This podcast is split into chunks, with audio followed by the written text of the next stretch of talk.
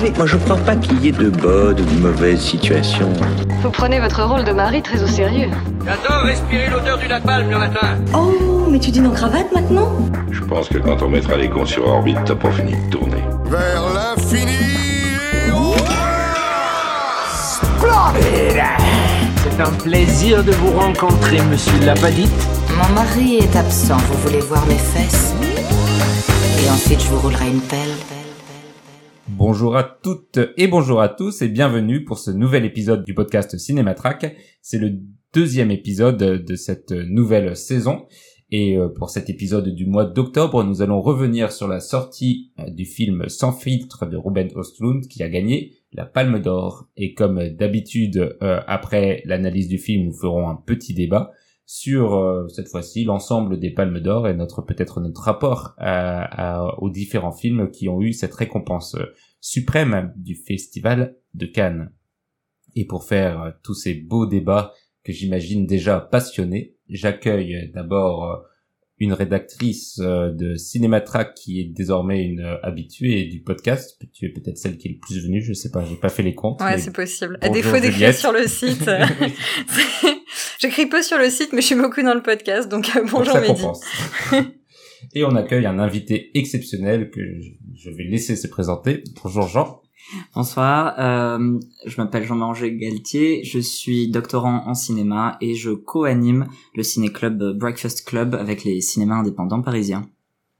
Très bien, j'imagine que tout le monde peut trouver les, les, infos sur internet pour les prochaines séances. Tout à fait, et c'est 5 euros pour tout le monde par séance, c'est chaudement recommandé.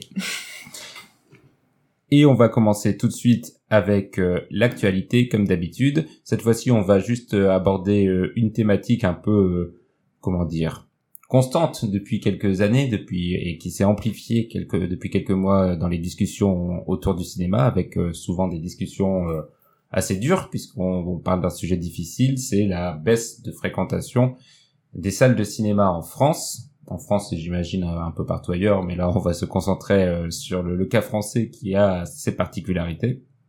Euh, ça fait quelques semaines que ça s'agite beaucoup. Il y a eu euh, à l'Institut du monde arabe, je sais plus comment ils appelaient ça, pas un colloque, mais une réunion en tout cas des acteurs du monde du, du, cinéma pour réfléchir à des solutions, à des pistes sur comment, qu'est-ce qu'il faut changer, qu'est-ce qui ne va pas, pourquoi les salles baissent il y a assez régulièrement des tribunes où chacun expose euh, ses idées. Et euh, le, système du cinéma français est profondément remis en cause. On lui reproche euh, de financer trop de films, on lui reproche de financer toujours le même type de film euh, et, et de ne pas être en, en, lien avec les désirs supposés des, des spectateurs qui ne viennent plus au cinéma. Évidemment, les facteurs sont multiples, les plateformes, euh, le Covid, euh, une sorte de, de déshabitude euh, du public pour les salles de cinéma. Face à cela, pour l'instant, le, gouvernement a mis en place une campagne de communication qui vient de, se lancer pour insister sur toutes les bonnes raisons qui nous poussent à aller au cinéma. Je suis sûr que vous avez déjà vu la tête de Jacques Lang qui a beaucoup fait parler. Donc j'imagine que, enfin j'espère que ce n'est pas le principal levier de, de, leur stratégie pour faire revenir les gens en salle, mais je me disais qu'on pouvait peut-être, euh, ça pourrait faire l'objet de toute une émission, mais là juste euh, discuter un peu de vous, comment vous ressentez cette, ces débats qui nous mettent parfois un peu dans une position délicate quand on veut euh, défendre un système qui, euh, en effet, a, a beaucoup de, défauts quand on pense à la façon dont il n'arrive pas à, à, faire inclure une certaine diversité mm. dans le, dans le cinéma français, mais qui permet en même temps de protéger un certain cinéma d'auteur face à des plateformes qui, elles, sont plus quand même sous le coup des, grands magnats de l'économie. Donc, euh, il y a plein de paradoxes et de situations difficiles. Je sais pas, vous, quel est votre avis et comment vous vous positionnez sur ces débats alors moi j'en ai, discuté beaucoup et beaucoup avec plein plein de gens parce que comme tu dis c'est une question vraiment très complexe qui, euh, enfin comme tu dis très bien en fait c'est paradoxal, c'est difficile d'en parler parce que parfois on paraît méprisant, mais parfois au côté on peut être accusé de, de, de nivellement par le bas et c'est difficile d'avoir euh, d'avoir une vraie position sans, euh, enfin il y a toujours un défaut quoi dans n'importe quelle position dans ce débat. Euh, moi, je suis un petit peu, euh, je suis un petit peu pessimiste euh, par rapport à l'avenir du cinéma. Euh, J'en avais un peu parlé sur Twitter et tout. Moi, je pense qu'il y a eu un, un véritable changement en fait des consommations et des habitudes, et que le cinéma n'est plus un loisir qui est dans le top en fait. Et euh, pour plein de raisons, je pense que le confinement a, a clairement joué parce que par exemple, euh, lors du confinement, beaucoup de gens ont regardé des films chez eux. On est beaucoup à avoir acheté des rétroprojecteurs ou des équipé. voilà et des trucs comme ça. Donc on est en mode ça, c'est une expérience que je peux reproduire chez moi. Par contre, je sais pas, genre aller dans un bar ou un restaurant, je peux pas le faire. Donc mon budget du mois, il va être là-dedans. Et euh, pour le prix d'une place de cinéma, je peux avoir un mois d'abonnement Netflix. Donc je vais faire le choix de l'abonnement Netflix. Donc donc voilà, c'est enfin Netflix ou autre. Et je dis pas que c'est un mauvais choix en soi. Hein, je dis juste que que du coup il y a des choix qui ont changé et des, des pratiques qui ont changé et, et j'ai du mal. Moi, j'ai envie de défendre les salles plus que tout et, je suis le genre de personne qui va dire euh, achète-toi une carte UGC plutôt qu'un abonnement mais je sais que ça ne marche pas comme ça. Et, euh, et je comprends aussi qu'on prenne des abonnements pour plein plein plein de raisons notamment si on vit pas en région parisienne déjà c'est plus difficile d'avoir accès aux salles ce qui est un, un véritable problème. Et euh, bref je sais plus où j'allais avec ça mais bref tout ça oui. J'allais euh, en disant que que j'avais pas trop d'espoir parce que enfin parce que j'arrive pas à savoir en fait comment on peut réussir à, à remettre le cinéma comme loisir euh, premier. Voilà. Jean, en plus, tu me disais juste avant qu'on commence que tu n'avais pas été euh, récemment au cinéma, donc fais-tu partie de ce public qui euh, abandonne les salles de cinéma? Alors euh, très très malgré moi, je suis abonné à la Cinémathèque et à et à aux salles Gaumont. Donc euh, non, je, moi j'aime aller en salle et je j'ai pas d'abonnement ni Netflix ni Amazon ni aucune autre plateforme. Euh, il se trouve juste que j'ai eu beaucoup beaucoup trop de travail ce, ce Bon, dernier va, temps. Excuse acceptée. Euh, et que je collectionne les DVD, ce qui fait que aussi Ah. euh, si je les regarde pas assez fréquemment, mes piles me- m'envahissent. Euh, mais par rapport à ce débat plus largement, c'est vrai qu'il y a quelque chose de difficile. Euh, déjà dans le fait que dès que l'on commence à critiquer ce système, ce qui est normal, nécessaire et, vital, euh, on se retrouve à ne pas savoir à quelle critique on prête le flanc. Et notamment, euh, faut se rappeler que euh, la première, les premières recommandations du gouvernement Macron, du premier gouvernement Macron au CNC, c'était arrêter de financer des films qui vont pas faire d'argent et commencer à financer des recettes sûres. Ce qui est, bon, tout le monde est convaincu ici que c'est une idée catastrophique, que c'est une des pires choses. Mais en fait, euh, pour moi, d'un point de vue même historique, on arrive à un retournement de situation qui est, euh, qui est assez euh, marquant c'est que le cinéma s'est toujours placé dans un faisceau d'industries culturelles, pour employer des gros mots, qui sont en compétition constante. et évidemment, le grand exemple, c'est la télévision. Et à chaque fois, le cinéma a, a- a eu un petit temps d'avance sur euh, ses compétiteurs, on va dire. Et, et bon, je vais pas refaire une histoire qui est évidemment plus complexe que je vais que ce que je vais synthétiser mais le cinéma, il va avoir la couleur, il va avoir, euh, il va ensuite élargir ses formats, avoir des tentatives de trois dimensions, puis évidemment la trois dimensions. Aujourd'hui, on a l'IMAX. Il y a La Ah, je- 4DX. Voilà la 4D. Le X-Screen. non, ScreenX. Ouais, le ScreenX. Il y a justement euh, toujours cette espèce de course en avant qui est de, de dépasser juste d'un peu ce que les euh, autres médias peuvent nous proposer, euh, et qui était en parallèle évidemment avec l'évolution de la télévision. Et en fait, pour la première fois, on commence à très, euh, à nommément dire non plus le cinéma doit trouver quelque chose de mieux euh, que les plateformes, pour euh, pour nommer quand même le gros, euh, disons euh, la grosse autre option pour voir des films que le cinéma.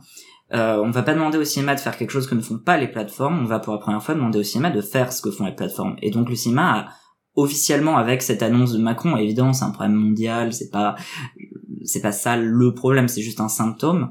Le cinéma va devoir suivre la plateforme et ne plus préfigurer euh, et même techniquement les avancées. Et ça c'est assez glaçant en fait.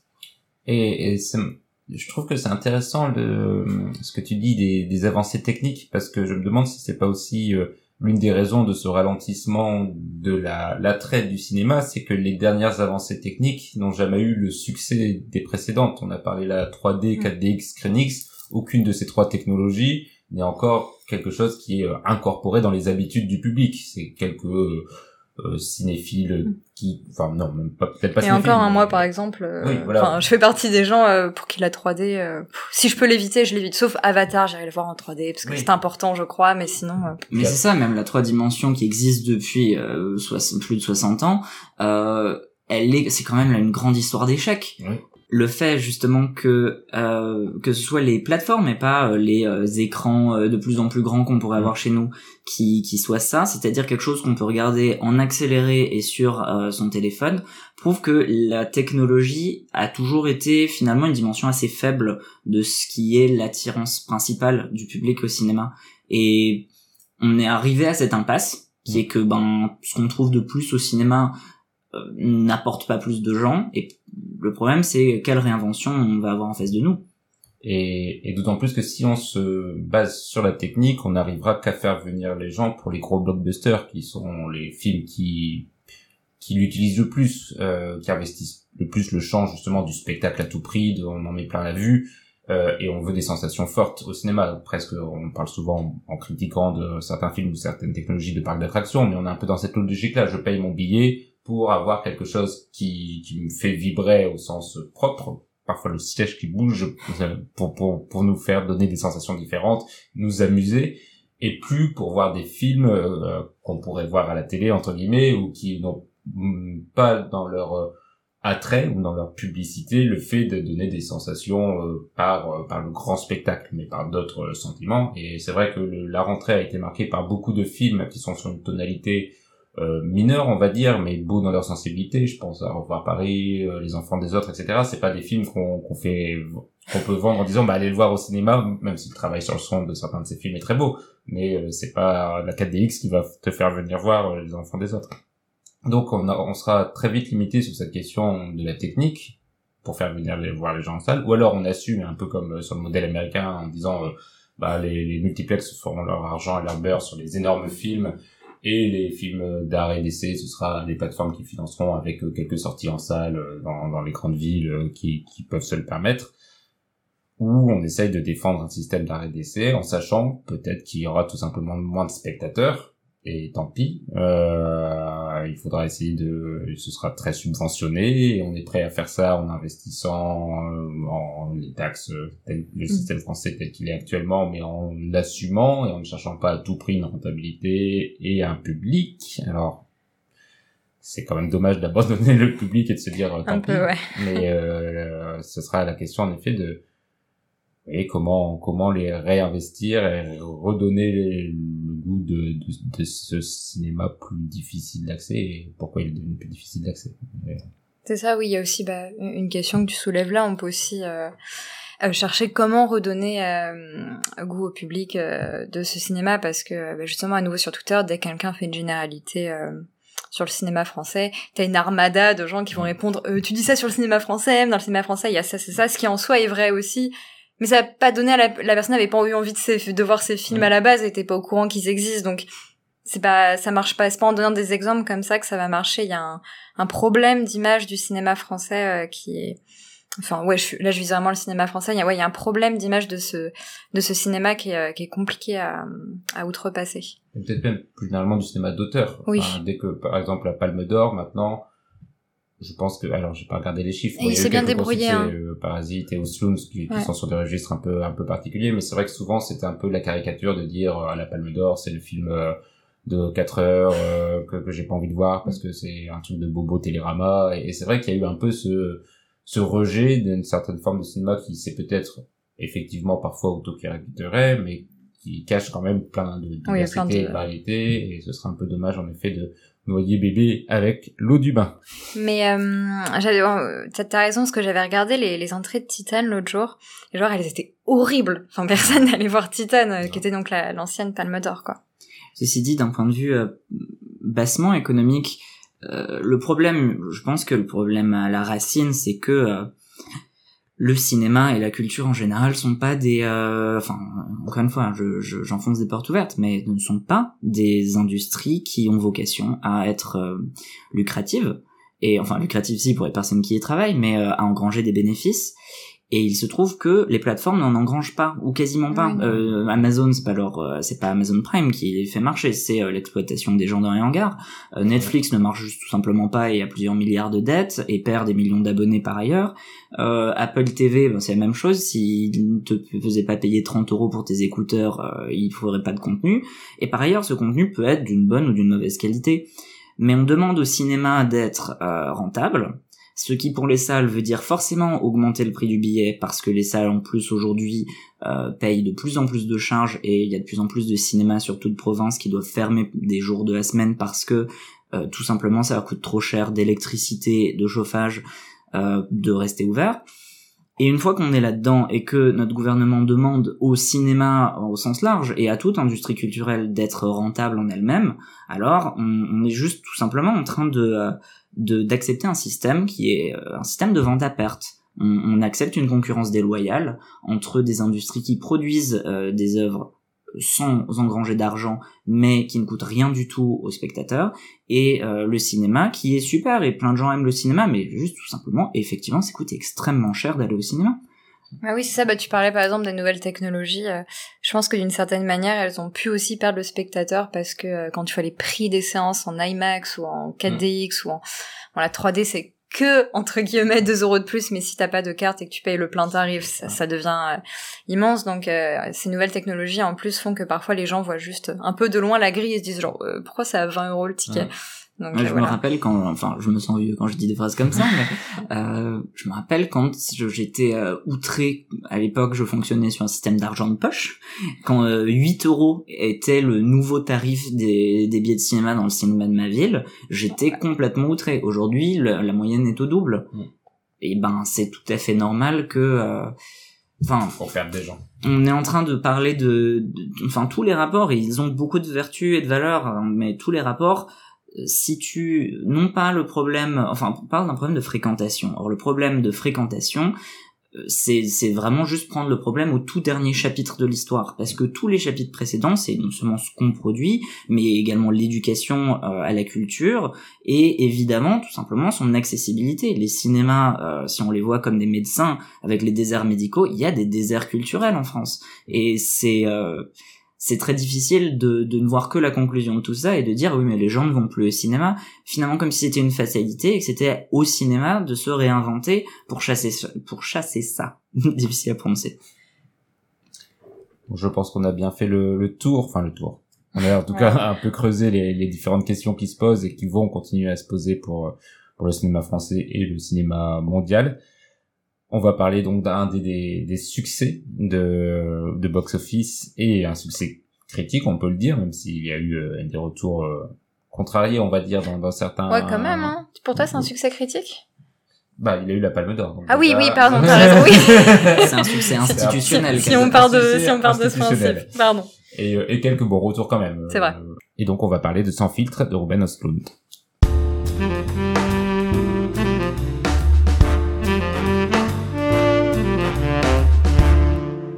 Et donc on va parler de la Palme d'Or, le film Sans filtre qui est sorti maintenant il y a un petit mois je pense et qui a euh, donc comme je le disais euh, eu un, succès au moins institutionnel étant donné qu'il a été célébré par le festival le plus célèbre du monde, le festival de Cannes et qui a eu un retour critique plus mitigé.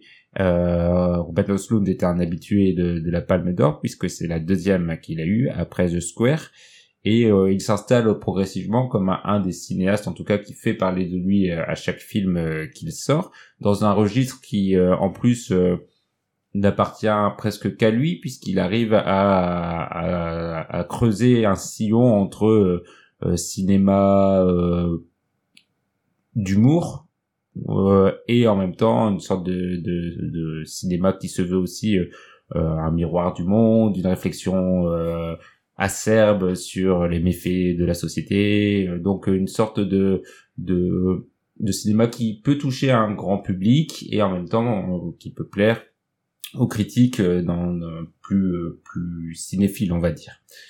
Sans filtre, je vais faire un résumé très laconique parce que je ne pense pas que ce soit le scénario le, le plus intéressant du film, mais ça raconte l'histoire en trois parties euh, d'un couple de d'influenceurs mannequins euh, très euh, dans l'air du temps, on va dire, euh, jusqu'à la caricature, comme tous les personnages. Euh, dans un premier acte beaucoup très réduit, on nous les présente et on nous les montre dans leur vie quotidienne. Dans le deuxième acte, qui est sûrement le plus dense et peut-être le plus intéressant du film, ils sont dans une croisière pour ultra riches, les top du top des riches. Et cette croisière va mal se passer, et on peut dire que la troisième partie se passe dans un, un environnement un peu plus hostile. Tu sais, la, le trailer euh, montre oui, la troisième Donc, partie. dans- hein, dans- donc, euh, sur une île sauvage, sur une île déserte, et, euh, et ils doivent apprendre à vivre dans ces nouvelles conditions. Donc euh, trois actes pour un film qui se veut une critique des ultra riches, on en reparlera, euh, et euh, et qui délivre surtout des moments assez euh, comment dire exagérés dans dans l'humour avec euh, un jusque boutisme du réalisateur euh, ce qu'il avait déjà pu faire euh, auparavant dans dans The Square aussi je sais déjà à peu près ce que vous en pensez, mais je vais quand même vous demander d'abord un petit avis général et peut-être euh, dans votre avis général euh, commencer par votre rapport à Oslund. Est-ce que vous aviez vu ces films précédents, The Square et Snowtherapy. Et il y en a, c'est ça il y en a Et d'autres aussi. ouais. euh, donc euh, comment, qu'est-ce que vous, est-ce que vous aimez Ruben Oslund et est-ce que vous aimez euh, Sans filtre? Donc moi j'ai pas vu Snowtherapy et euh, bah, je l'ai découvert en fait avec The Square. J'avais euh, vite fait entendu parler de Snowtherapy, je crois euh, à l'é- à l'époque où il est sorti, mais voilà j'avais pas retenu, j'avais rien retenu. Donc bref c'est au moment où The Square a eu la palme euh, que je, bah, je suis allée le voir parce que je vais voir euh, tout film qui a, la palme d'or, c'est un peu une tradition que j'ai. Et euh, The Square j'avais trouvé ça assez moyen. Euh, bah, je l'avais vu avec Jean d'ailleurs.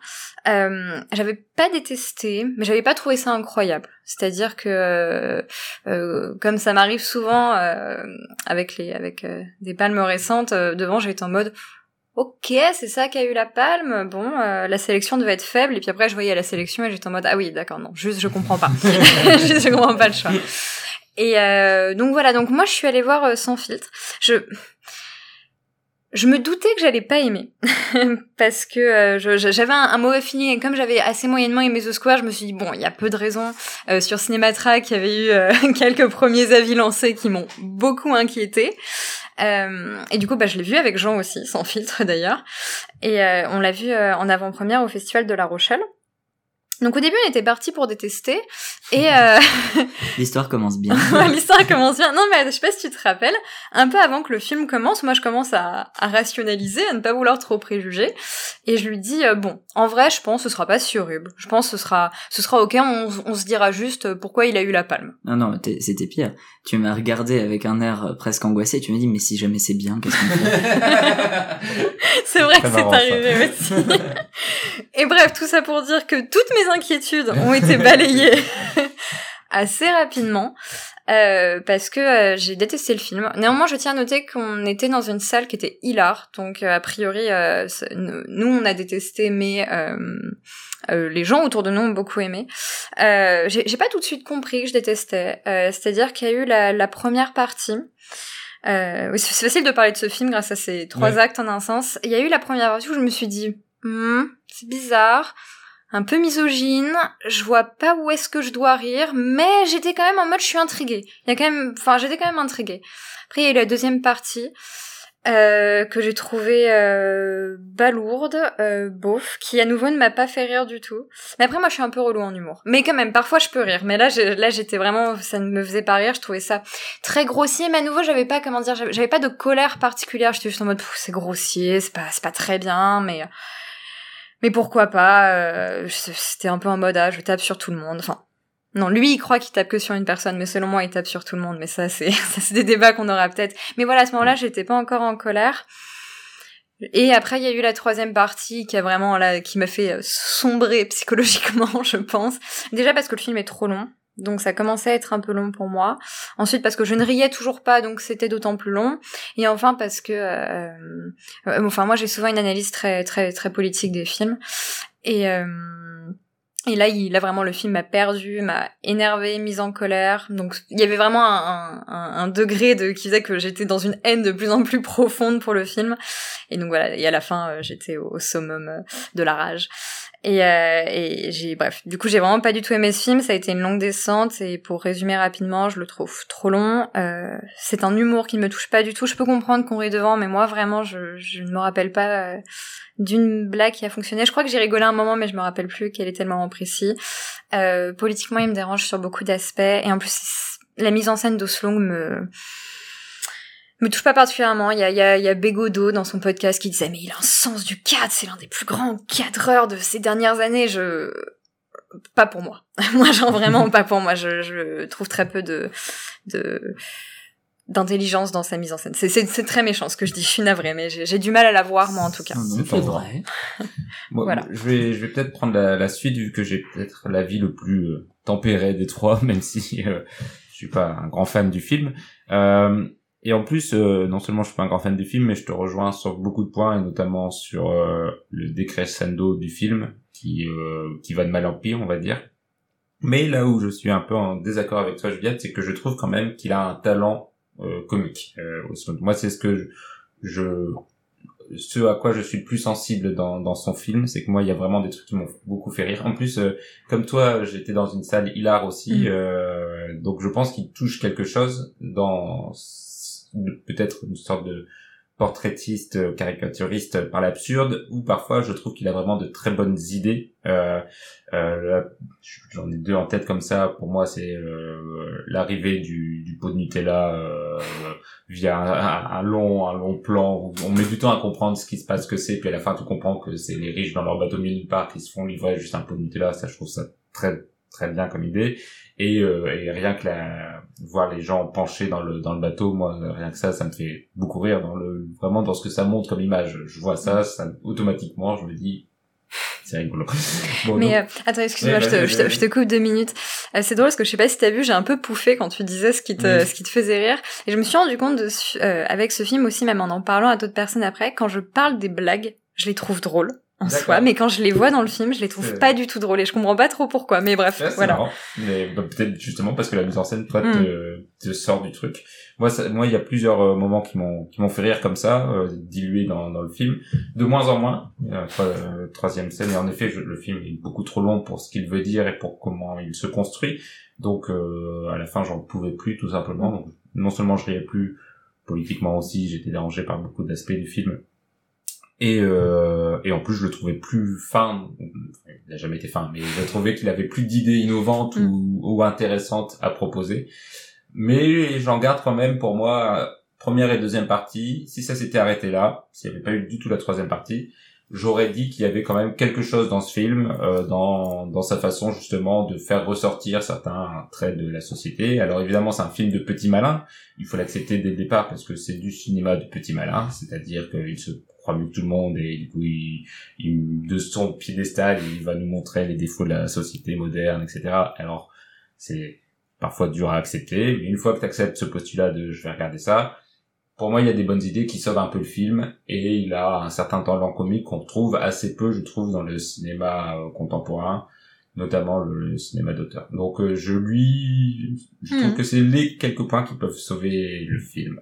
Oui je laisse la parole à Jean Oui, alors bon, euh, je, que je suis pas, euh, euh, je, je vais pas être beaucoup plus euh, sympathique avec le film que Juliette ne l'a été. Euh, pour euh, évacuer très vite les, les ces points-là, je ne trouve pas le film drôle. Et par ailleurs, je trouve qu'il y a beaucoup d'auteurs contemporains qui sont sincèrement drôles. Euh, euh, je suis pas un énorme fan d'Emmanuel Mouret, mais je le trouve drôle. Euh, Oui. Perret Jatko est, euh, est quelqu'un qui réussit à être politiquement très engagé et sincèrement drôle. Enfin bon, a- c'est pas le, le sujet de, du débat, mais euh, pour moi, c'est pas un film rafraîchissant en fait. Donc euh, déjà, effectivement, ce film me- ne me fait pas rire.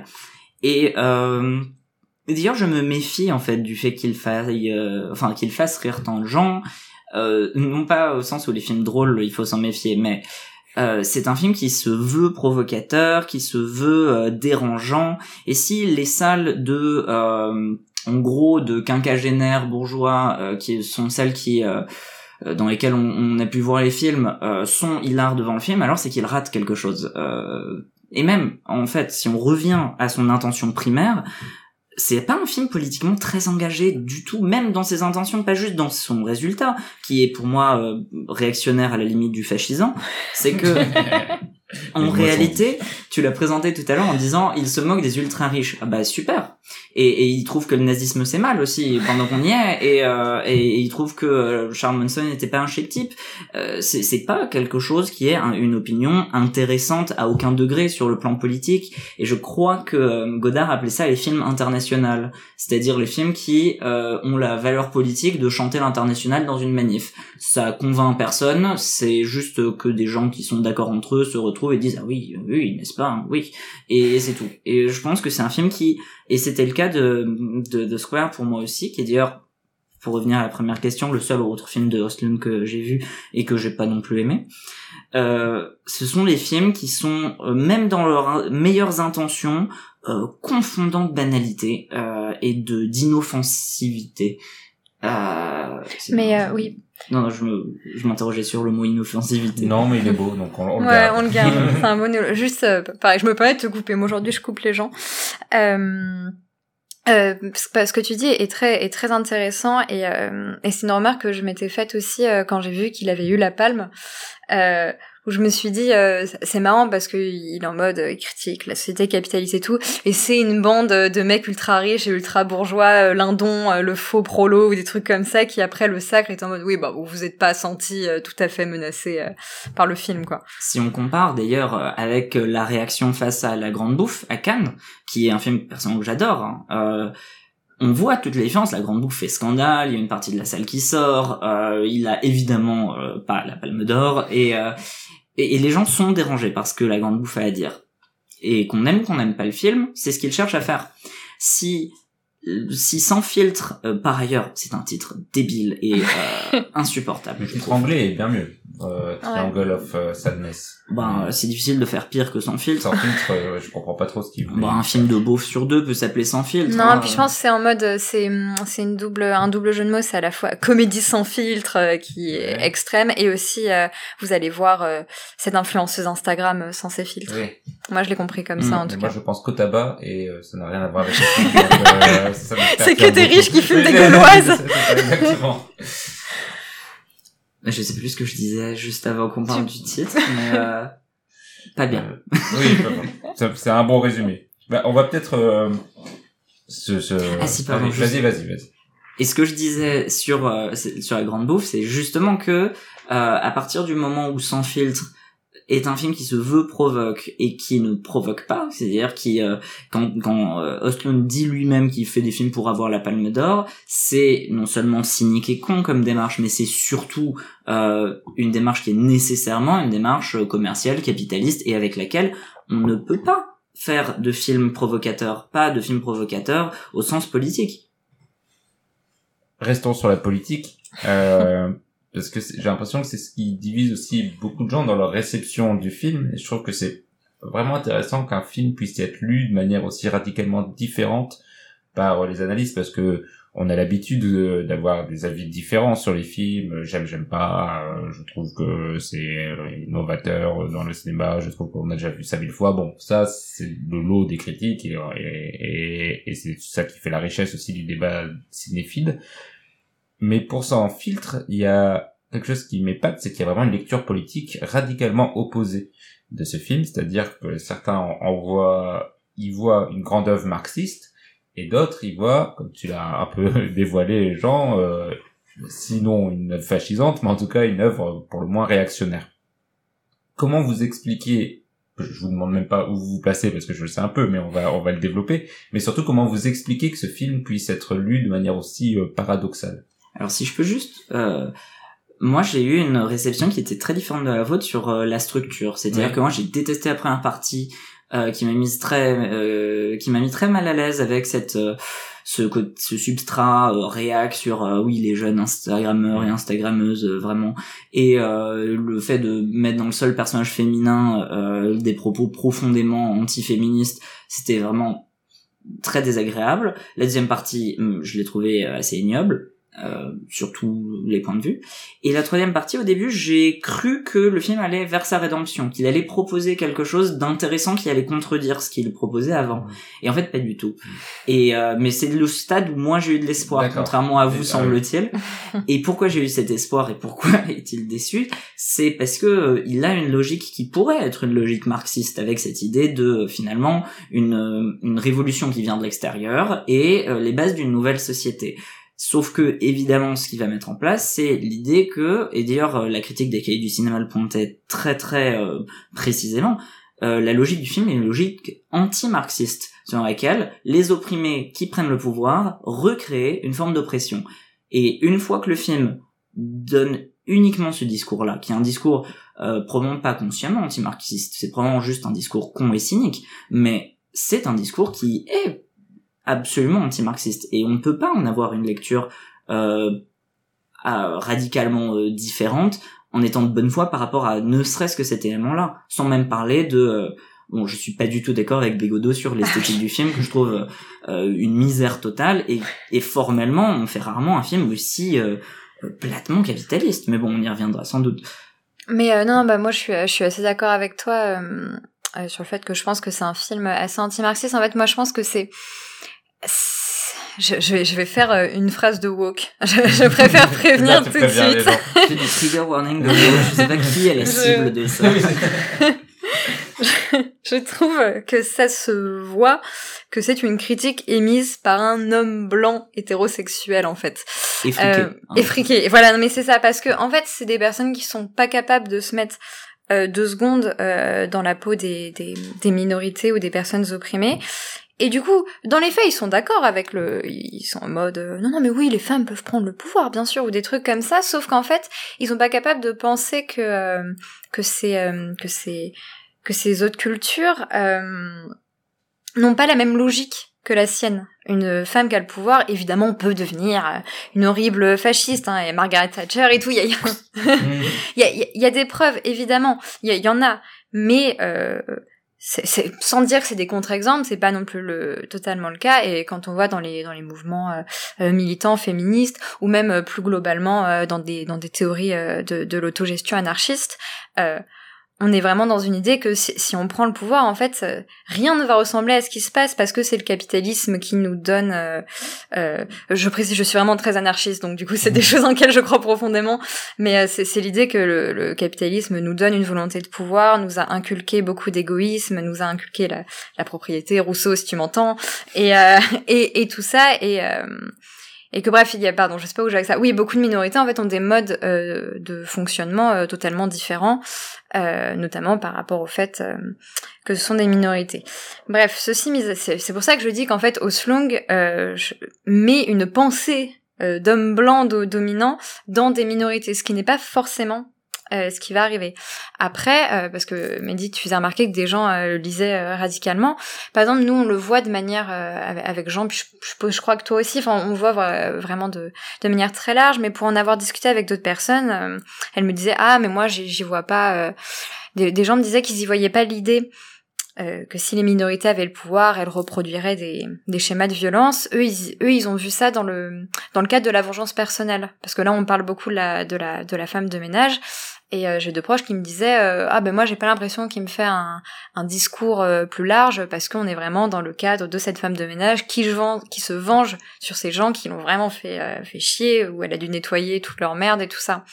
Donc voilà, ce qui est un argument que moi je n'entends pas très bien parce que pour moi dans tous les cas tout est politique donc tout est plus ou moins élargir et en plus comme il n'y a pas de contre-exemple en fait pour, pour moi ça marche pas. Mais voilà tout ça pour dire que des gens ont des réceptions un peu différentes. Et surtout il se met lui-même dans cette posture qui nous force à analyser le film comme ça, puisque c'est un film euh, qui euh, n'est pas crédible. C'est évidemment une série, une succession de, de, vignettes dans lesquelles il met en place des personnages qui n'existent pas, qui sont des caricatures, euh, pour les dénoncer et pour donc avoir un propos on est on, peut pas on n'est pas sur une histoire de vengeance personnelle dans lequel on serait sur un film de personnages euh, psychologisants on n'est pas du tout sur ça. On est sur des personnages qui n'existent que par leur euh, incarnation d'un type qu'il veut critiquer. Ici les influenceurs les vendeurs d'armes euh, le, les prolétaires. Et donc toutes ces figures sont des archétypes qui incarnent donc la démonstration d'une pensée. Une pensée qu'en plus lui-même met en scène en permanence, puisqu'on a des citations de Marx en permanence, qui sont mises en parallèle avec des citations de grands penseurs anticommunistes, Y en Euh, a-t-il des grands penseurs des, des- des connus, des penseurs connus anticapitalistes. Et donc, euh, même lui joue avec ça. Et en fait, moi, je pense que c'est ça la clé du, du, du, du truc, c'est qu'il joue. Pour moi, il n'essaye pas d'avoir un film politique. Et je pense même qu'il s'en fout totalement. Euh, ce qu'il veut, c'est euh, jouer avec ce qu'il pense être les, les grandes idéologies, parce que je pense qu'il est dans une posture alors le mot peut-être un peu fort, ce serait cynique, mais en tout cas une posture de je suis hors de ces mondes-là, hors de ces systèmes de pensée, parce que les systèmes de pensée, c'est des idioties, c'est des failles du système, etc. Et moi, je suis là pour pointer du doigt tout ce que je trouve nul, tout ce que je trouve être euh, des, des, des défauts de nos sociétés modernes et contemporaines. Donc, euh, dans- dès qu'il prend cette position de cari- ca- caricaturiste, pour moi, il n'est plus dans un propos politique.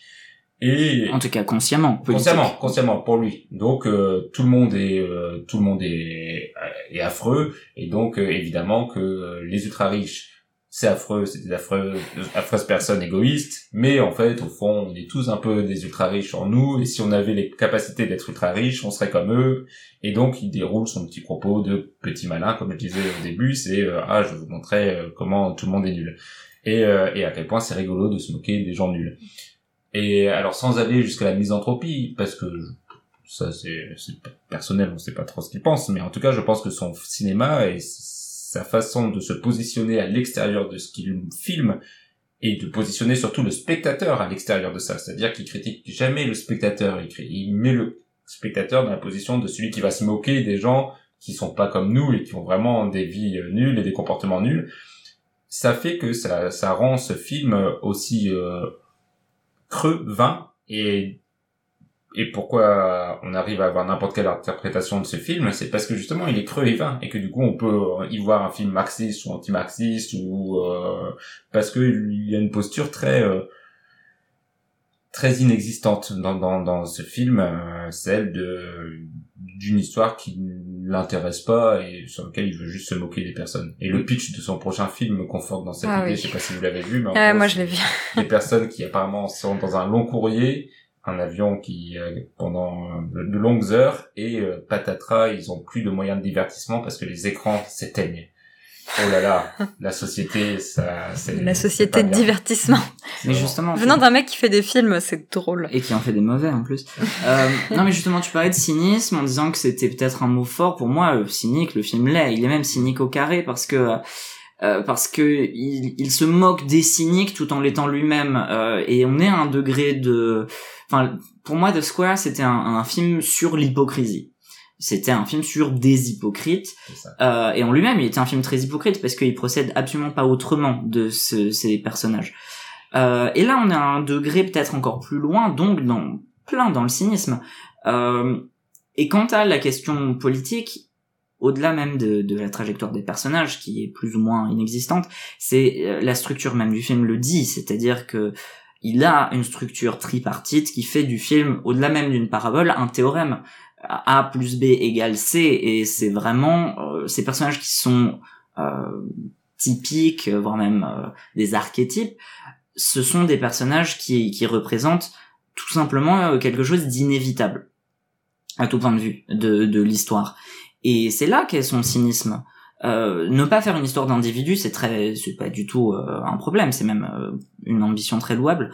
Mais en l'occurrence, puisque son film est un théorème et qu'il aboutit à rien, c'est-à-dire à il n'y a pas d'espoir dans l'humanité, alors la question c'est aussi euh, qu'est-ce qu'il en pense de cela? Euh, que- quelle, est euh, quelle réaction est-ce que nous devons et il doit avoir face à ça?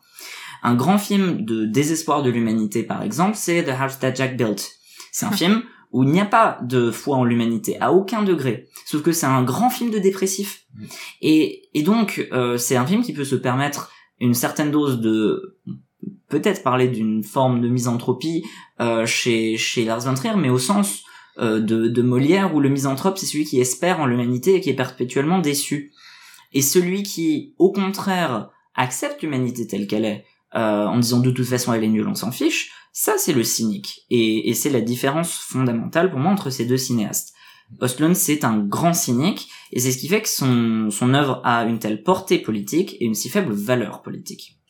Hum, c'est euh, c'est intéressant ce que tu disais, Mehdi, aussi sur le fait que comme l'œuvre euh, était très creuse et vaine, du coup on pouvait calquer ce qu'on voulait dessus. Parce que ça me rappelle, mais toi aussi, Jean, ça va te rappeler les trucs parce qu'on a eu des cours là-dessus.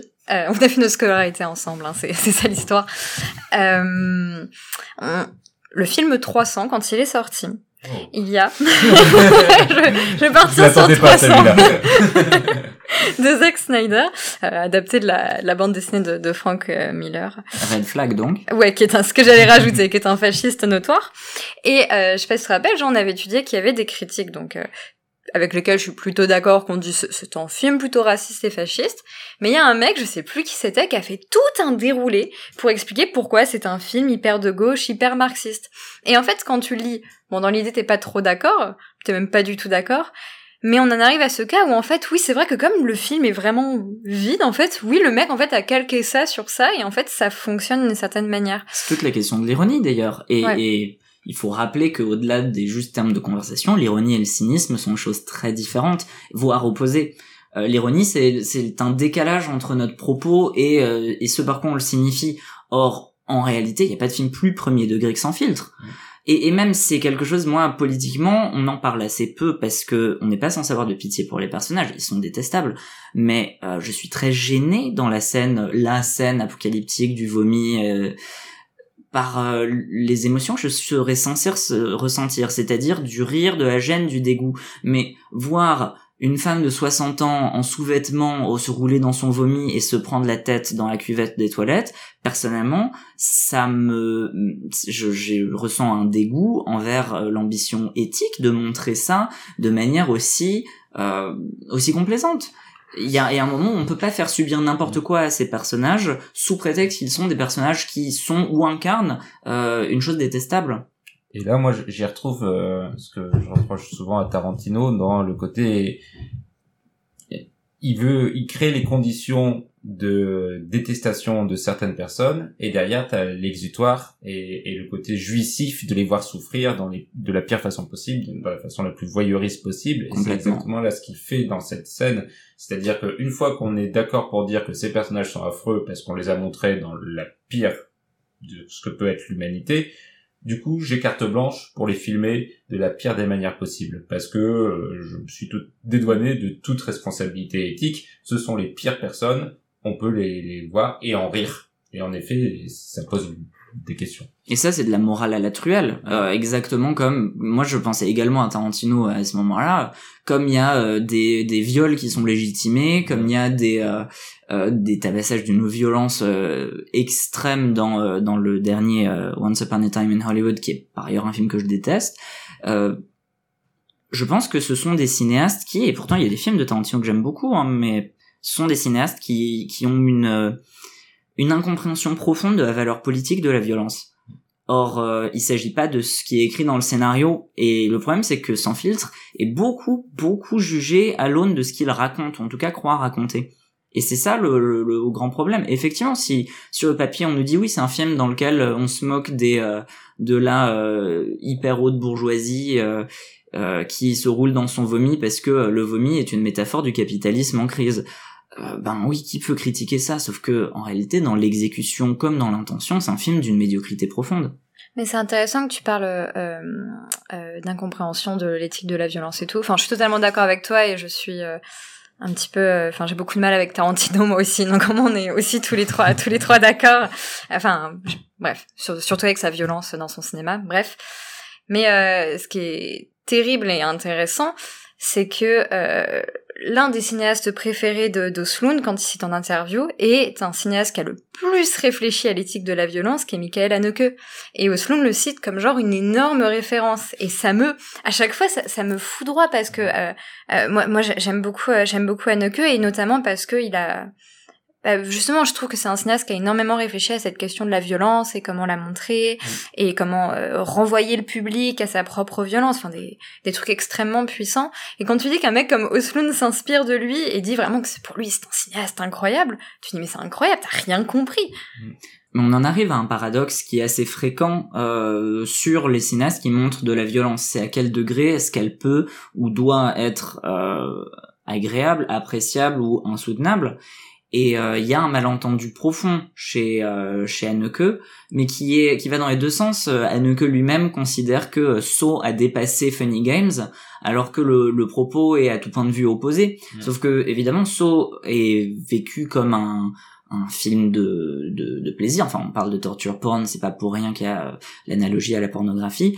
Euh, or, quand Haneke le voit, il le voit quand même euh, une, euh, une mise en garde perverse et ironique comme son propre cinéma, ce qui est assez lourdement une erreur. Mais Le premier peut-être? Pardon, j'aime beaucoup le premier saut, il est Moi, vraiment intéressant. J'aime pas du tout Saw, euh, je- mais euh, c'est, enfin, Saw est un film euh, d'une économie capitaliste, ce que n'est pas, euh, mettons, euh, Benny's Vidéo de Haneke. Et pour prendre des des, Oui, des exemples bien séparés sur lesquels on, on sait que ou, ou pire euh, 71 fragments d'une chronologie du hasard ce sont des films euh, moi aussi j'adore euh, Haneke et effectivement ce sont des films mais qui sont non seulement euh, euh, fascinants mais aussi très très mal reçus enfin mal reçus au sens dans le, le mauvais sens Hmm.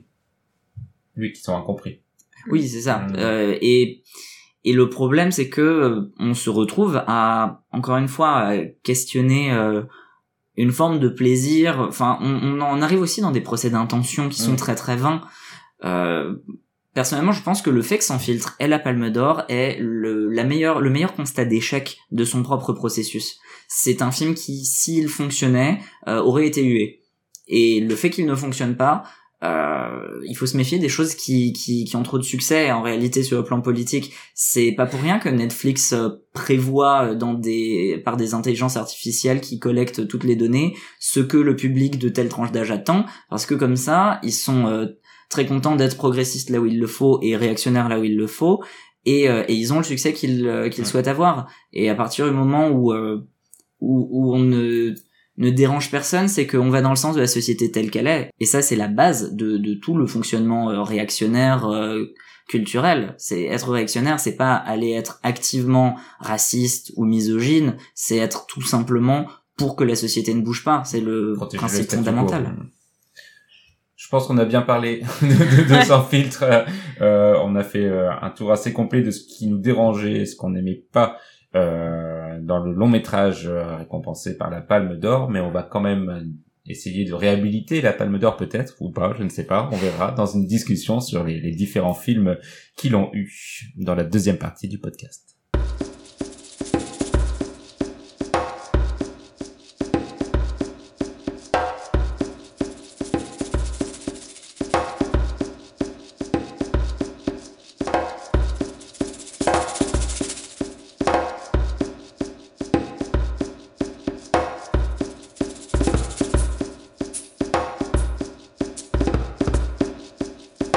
Et avant de faire le débat, on va faire comme d'habitude un petit quiz que je vous ai concocté sur évidemment les palmes d'or. On est opposés. Oui. Oui, non, Ah. alors Médine ne joue pas, mais alors je me faisais la remarque. Un jour, je vais, je vais préparer un quiz avant de venir. plaisir. Pour une émission anniversaire. Avec Pour une émission, oui. ah ben voilà, tu vas faire un quiz sur, comme le, le jeu, le masque Oui, à les émissions du podcast. Dans l'épisode 3, quelle était la quatrième phrase que j'ai prononcée? Première question. Qui a reçu la seule palme d'or spéciale Jean-Luc Godard. Mais j'allais le dire. Ah oui, mais faut le dire alors. pour Le livre d'images. le livre d'images Bien joué. Est-ce que vous pouvez me citer les trois pays qui ont reçu le plus de palmes d'or? Alors les États-Unis, La la France. Ah, ça pourrait être l'Angleterre. Ouais, j'aurais dit l'Angleterre. Ça devient collaboratif. pas- C'est soit l'Angleterre, soit l'Italie, je pense. hein. L'Italie, je pense. Dis- L'Italie. Je miser l'Angleterre. C'est pour Juliette. L'Italie en troisième. Qui était la personne qui avait proposé l'Italie encore Voilà, c'est Juliette. Le Mais point est à tout- Ah ok, d'accord. Je vois. Je peux même dire que je sais plus quelle année il y a eu une Palme d'Or ex aequo et c'était deux films italiens. Bref, mais je sais plus ça, quelle année c'est. Ah, ce sera peut-être ma prochaine question. Oh mais Quelle est la particularité de la palme d'or attribuée à Pacific Express de Cécile B2000 en Elle a été attri- 1939 Elle a été attribuée en 2002 par un comité qui était euh, piloté par Michel Simon. Et par ailleurs, fun fact, Euh, il y a eu plusieurs fois des comités euh, Palme d'Or 1939. Et euh, deuxième fun fact, c'est une idée absurde de lui donner la Palme d'Or puisque la vraie Palme d'Or était inventée en 1955 et donc aucune raison de donner rétrospectivement la Palme d'Or. D'autant plus que à l'époque on ne donnait pas la Palme d'Or à un seul film. Oh là là là là là. Là, tu réponds à plein d'autres de mes Oh, questions d'un coup, mais c'est très Et bien. c'est tout pour ce soir. c'est tout pour ce soir. Mais oui, donc, et pourquoi elle a été attribuée rétrospectivement? Parce que l'édition de 1939, qui devait être la première édition du Festival international de Cannes, a évidemment été annulée par l'arrivée d'Hitler, et je crois que c'était en, en Pologne, c'est l'invasion de la Pologne, ouais. Ceci dit, si j'avais été dans le comité, moi j'aurais sans doute euh, voté pour euh, Le Magicien d'Oz, qui est un film, je m'explique pas pourquoi, mais je l'aime beaucoup beaucoup. Un très bon choix. Donc, euh, s'il y a un prochain, un prochain comité euh, Voilà. d'édition, Tous on, les on 10 se ans, contactera on on redonne une palme d'or à l'édition 1939. Combien y a-t-il eu en tout de palmes attribuées à un pays africain? Oh, j'ai peur que ce soit zéro, mais je suis pas sûre. Mhm. Euh, non, parce qu'il y a eu, euh, il y a dû y avoir euh, Chronique des années de Braise, donc je dirais une, mais j'en oublie peut-être. Peut-être une, non Euh... Non, Abderrahmane Sissako était sur l'affiche, mais il n'a pas eu le prix. Donc je dirais une. C'est la bonne réponse. Oh là là. Chronique des années de Brest de Mohamed Lakhdar Hamina, qui est donc algérien. Alors là, du coup, tu vas peut-être me, reprendre, mais euh, donc ce n'est pas une palme d'or. Mais quelle est la première palme ou récompense attribuée à un film euh, solo, c'est-à-dire pas un cortège de films, un panel de films. C'est pas pour. euh, que- Quel film l'a eu? Tu peux, je suis sûr que tu l'as. bah, Je crois que c'est le troisième homme, non? Ouais. C'est ça, le troisième homme. J'allais dire de Lou Reed, mais pas du tout, de Carol Reed plutôt. Ça ferait un remake intéressant. ouais. Et donc, on parlait justement de ces euh, films, de ces euh, prix attribués à beaucoup de films dans les premières éditions du, du Festival de Cannes. Est-ce que vous pouvez me dire la particularité de la palme de 1946, enfin des palmes attribuées en 1946 Plus précisément des prix attribués en 1946. Hmm. Donc il y a un certain nombre de films qui ont eu beaucoup, mais pour une raison bien précise. Donc beaucoup de films ont eu la palme, c'est ça Pour une raison? On fêtait la fin de la guerre.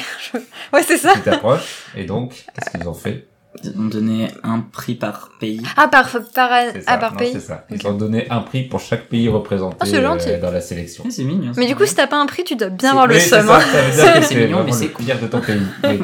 Oui. Moi, Mignon, je mais pensais que c'était un film pour chaque année, on n'avait pas fait euh, Cannes, ça aurait été mieux. Non, ça Ah, aurait pu être ça, aurait pu ouais. être ça aussi. C'est un peu moins con. mais non. Et enfin, dernière question. Combien d'années ont vu des palmes ex aequo? Oh, Ça, c'est dégueulasse. Alors, il y a l'année des deux. On, fait un truc coopératif. Alors il y a eu 97 parce qu'il y a eu le tambour et euh, pas c'est pas- pas du tout. 97, ça. langue et, euh, le goût de la cerise. En tout cas, il y a eu l'année Apocalypse No, le tambour. Tout à fait. Il y a eu l'année des deux films italiens. Je sais plus c'est quoi. Je ne pourrais pas dire quels sont les films. Euh, il y a eu l'année où il y a eu Adieu ma concubine et la leçon de piano. Tout à fait. Euh, Je pense qu'il y en a plus que je ça. L'autre jour, j'ai revu les Yol palmes. n'a pas eu la palme d'or ex aequo aussi. Donc je dirais. Quand on dit la palme d'or ex aequo, c'est euh, après les années 50 quand euh, c'est plus si courant. Après 1950. ouais. Euh, un homme et une femme l'a eu en même temps que ces messieurs dames. Ouais. Donc on arrive à au moins 6 années. Moi je dirais genre euh, 7 ou 8. Ouais, c'est ça. Moi aussi, je grimperais le, le lot. Mhm. Oh bah vas-y, c'est le moment où on lâche tous les deux un chiffre. Vas-y. Voilà, 8. Je réfléchis là. Euh... 9 Il y avait en 1951 ex aequo Mademoiselle Julie et Miracle à Milan. 1952 ex aequo Othello et Dessous d'espoir.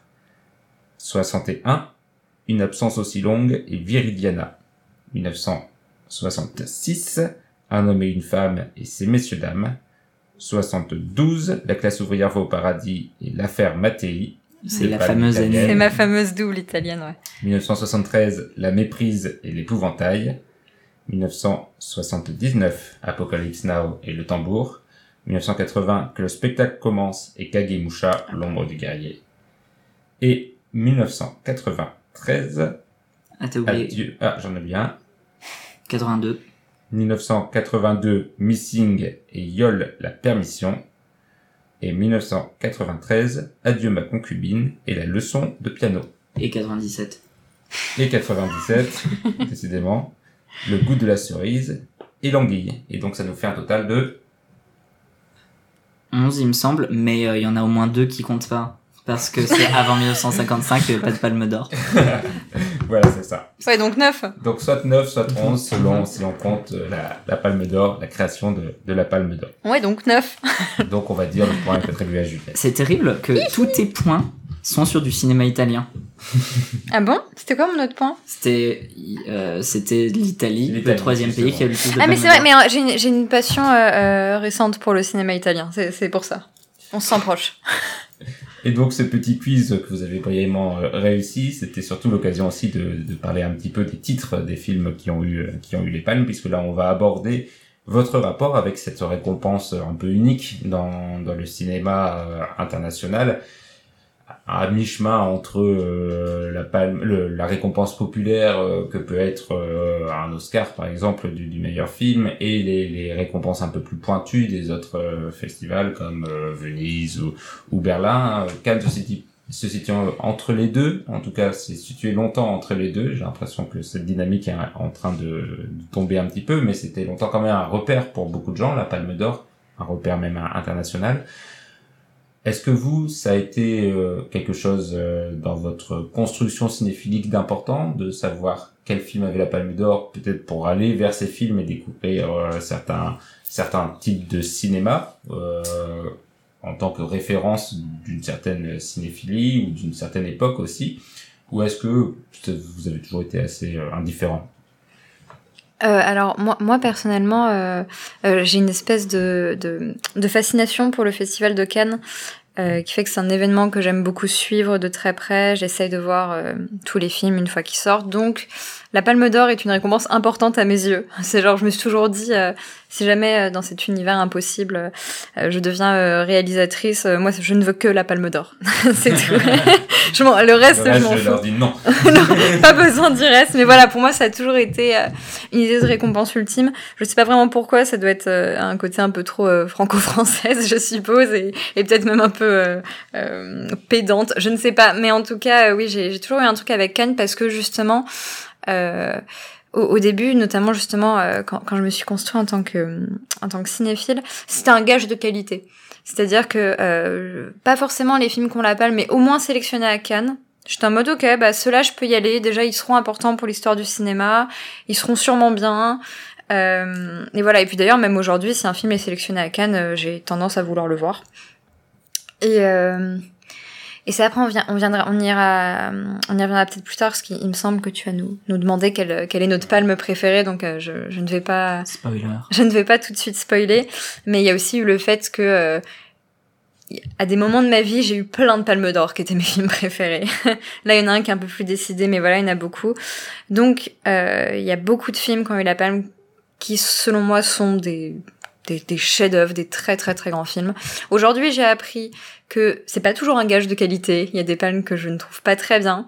Euh, il y en a que je trouve carrément horribles. Euh, il y en a que je trouve très moyennes. Mais globalement, je j'ai envie, j'ai comme but dans la vie, j'ai envie d'avoir vu toutes les palmes d'or. Euh, Je pense que j'apprendrai quelque chose euh, sur le cinéma. Jean? Euh, alors moi aussi, j'ai une fascination comme Juliette. Moi, c'est pour Thierry Frémaux. Je le suis dans la rue. Euh, non, alors des photos de lui chez moi, un petit hôtel. pas du tout. Euh, moi, j'avoue que j'ai euh, vécu euh, mon rêve hein, avec le, le questionnaire sur la Palme d'Or. J'ai un côté très euh, compulsif euh, en ce qui concerne les, les données type euh, Palme d'Or, Prix Nobel, choses comme ça. Non pas que les Palmes d'Or soient spécifiquement mes films préférés, mais je pense qu'il y a quelque chose de rassurant quand on voit. évidemment, ça fait le jeu d'une culture officielle qui est pleine de problèmes, bien sûr. Mais quand on voit l'immensité de ce qu'est la culture et qu'on est jeune et qu'on ne sait pas par quel bout prendre, et pourtant il y a toujours des bouts par lesquels les prendre, euh, il y a quelque chose qui rassure. Et je pense que je me suis engouffré. En plus, j'ai eu euh, très très longtemps une cinéphilie euh, vraiment classique. Euh, et c'est toujours le cas dans une certaine mesure. Et je pense que c'était rassurant effectivement. Et puis il y avait ce côté un peu de big data, de me dire euh, tant de, de chiffres, euh, de cocher sur la liste celles que j'avais vues. Et ce jour il m'en manque encore euh, une trentaine. Mais c'est c'est un plaisir même s'il y a des palmes d'or qui me laissent indifférent, des palmes d'or que que j'adore et des palmes d'or que je déteste, comme les deux de Oslo. oui, totalement.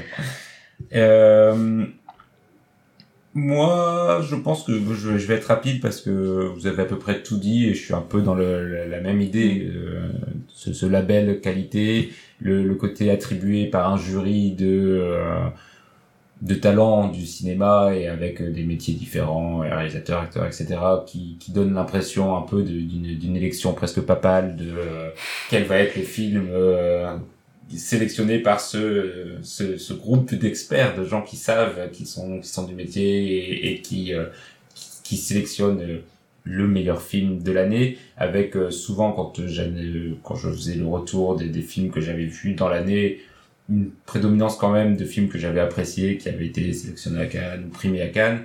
Et, euh, et d'autant plus maintenant que je le suis avec euh, Cinématrack, il y a quelque chose vraiment de, de, de ludique dans, dans quel qui va être sélectionné, qui l'a déjà eu va peut-être l'avoir, etc. Il y, a, quelque chose qui plaît forcément, qui est assez attractif, surtout dans le milieu de, du ciné, de la cinéphilie. Je pense que la Palme d'Or a maintenant beaucoup moins d'aura qu'elle a pu en avoir, et que c'est un prix qui, touche beaucoup moins les gens. D'ailleurs, les, audiences souvent des cérémonies le, montrent.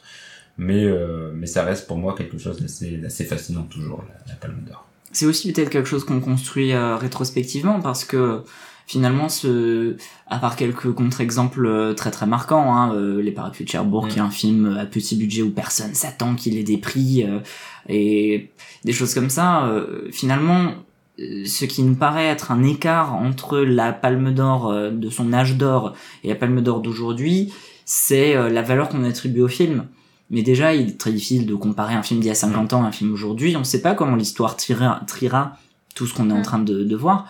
Malheureusement, peut-être que Sloane sera ce que j'allais dire. considéré comme un grand de notre époque euh, et il aura au moins le mérite d'être symptomatique de quelque chose, quelque chose que je n'aime pas, euh, mais quelque chose. Mais c'est difficile de se dire, euh, enfin, de, de, savoir à quelle aune on doit faire la comparaison, puisque les, les fréquentations des salles tout court sont pas les mêmes. Et il y a toujours eu des années avec des films pas aimés. Par exemple, avant Ostland, il y avait euh, Bill August qui était quand même le réalisateur dont on disait, euh, vous vous rendez compte, il a eu deux palmes d'or alors qu'il a jamais fait un seul film très intéressant. Euh, c'est un réalisateur mineur qui s'est juste mis dans les interstices. Et, finalement, aujourd'hui, on s'en fiche un peu de Bill August. et certes, on n'en parle pas, mais il n'est pas non plus une tâche sur l'histoire de la palme d'or. Peut-être que la palme d'or a pas vraiment perdu de son aura, mais que juste elle est à reconfigurer dans euh, une histoire euh, qu'on vit au présent, contrairement à euh, tous ces chefs-d'œuvre, parce que aujourd'hui, oui, quel film se compare à Viridiana ou à Parapluie de Cherbourg? C'est forcément complexe. Et surtout que on, est évidemment dans un contexte toujours cette difficulté à nous replonger dans comment ont été perçues les choses il y a 20, 30, 40 ans, mais il y avait déjà des critiques à l'époque. Ben, je crois que c'est 77 le jury de Rossellini où justement il veut critiquer une palme qui serait attribuée un peu euh, à, par des euh, pour des maisons de production de manière un peu euh, comme on, ce qu'on critique chez les Oscars maintenant où on a une course à qui vend le mieux son film et qui se place au bon moment pour derrière faire la bonne campagne marketing pour toucher les gens et avoir une récompense qui attribue moins une, un véritable mérite au film plutôt que tout ce qu'il y a autour en fait. Et donc déjà il y avait ces critiques là à l'époque et des revirements, des changements dans la façon dont c'est attribué, dans le règlement, etc. Donc euh, peut-être qu'il n'y a en effet pas d'âge d'or de, de, la Palme d'Or, mais plutôt une évolution constante euh, de la façon dont elle est attribuée et de sa place dans, dans le cinéma mondial et français.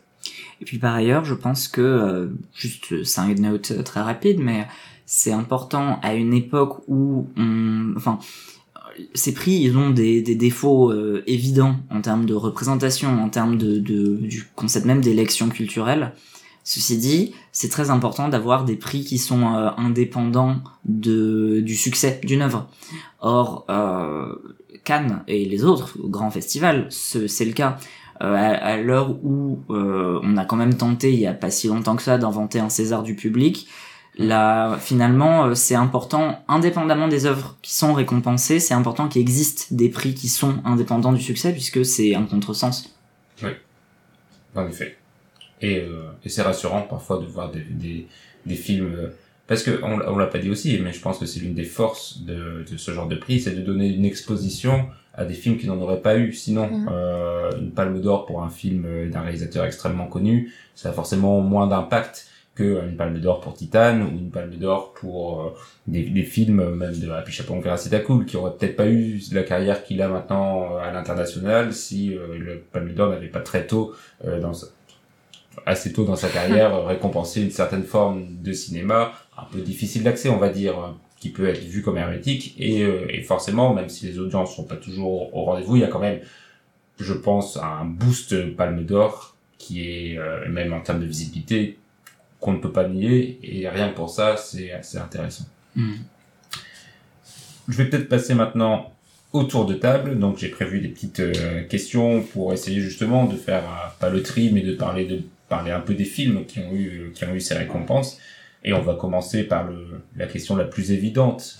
Un peu d'amour quand même. On a été méchant pendant pendant presque une heure avec euh, avec sans filtre. Là, je vais vous demander euh, votre palme du cœur parmi toutes les palmes de l'histoire du Festival de Cannes. Et je compte aussi les films qui euh, qui, qui n'ont pas eu la vraie palme euh, au tout début du, de la compétition. Quel est votre coup de cœur, votre film préféré? Euh... Fut un temps, dès que je voyais une palme d'or, ça devenait euh, mon, mon film préféré. C'est-à-dire, euh, j'ai vu Apocalypse Now, c'était mon film préféré. J'ai vu Paris, Texas, c'était mon film préféré. J'ai eu ça aussi avec Que le spectacle commence. Mais, ironiquement, ce qui est aujourd'hui ma palme d'or préférée, quand je l'ai vu, je n'ai pas du tout eu cette sensation. Au contraire, je, je vais lever le, suspense tout de suite. Je, je pense que ma palme préférée, elle est Parapluie de Cherbourg de Jacques Demy. Et euh, bah, Jean peut témoigner, puisque on dirait que j'ai vu tous les films de ma vie avec toi, ce qui est pas tout à fait faux. Euh, film de ma vie. Mais, C'est un euh, beau titre. euh, bref, Je crois que c'est une édition euh, de Claude Berry, non quelque Ah. chose comme ça. C'est possible. mais tout ça pour dire que euh, la première fois que j'ai vu les parapluies de Cherbourg, donc tu, euh, Jean, tu étais présent, j'ai pas trop aimé. Il me semble que j'ai pas détesté, mais j'étais en mode Pff, c'est chiant, c'est un peu mièvre, il me saoule là, bref, voilà, comme beaucoup de gens d'ailleurs, une réaction que beaucoup de gens ont avec ce film. Sauf que entre temps, je suis devenue fan de comédie musicale, ce que je n'étais pas à ce moment-là. J'aimais bien, mais voilà. Entre temps, je suis devenue fan de comédie musicale. J'ai revu euh, les Parapluies de Cherbourg. Je l'ai trouvé beaucoup mieux. Je me dis ah non en fait c'est vraiment super bien. Et en fait le film m'a un peu obsédé et m'a tellement obsédé que je l'ai encore revu une troisième fois très très rapidement après la seconde fois et j'étais en mode ok chef d'œuvre, je refais mon top 10, euh, je le mets dedans Euh, parce que c'est un film que je trouve incroyable à énormément d'égards. Euh, bon déjà la, la musique de, de Michel Legrand est, est d'une beauté euh, d'une beauté fabuleuse avec des lignes mélodiques euh, qui sont vraiment des, des plus belles euh, que, que j'ai pu entendre je pense vraiment il est très très doué en mélodie euh, cet homme.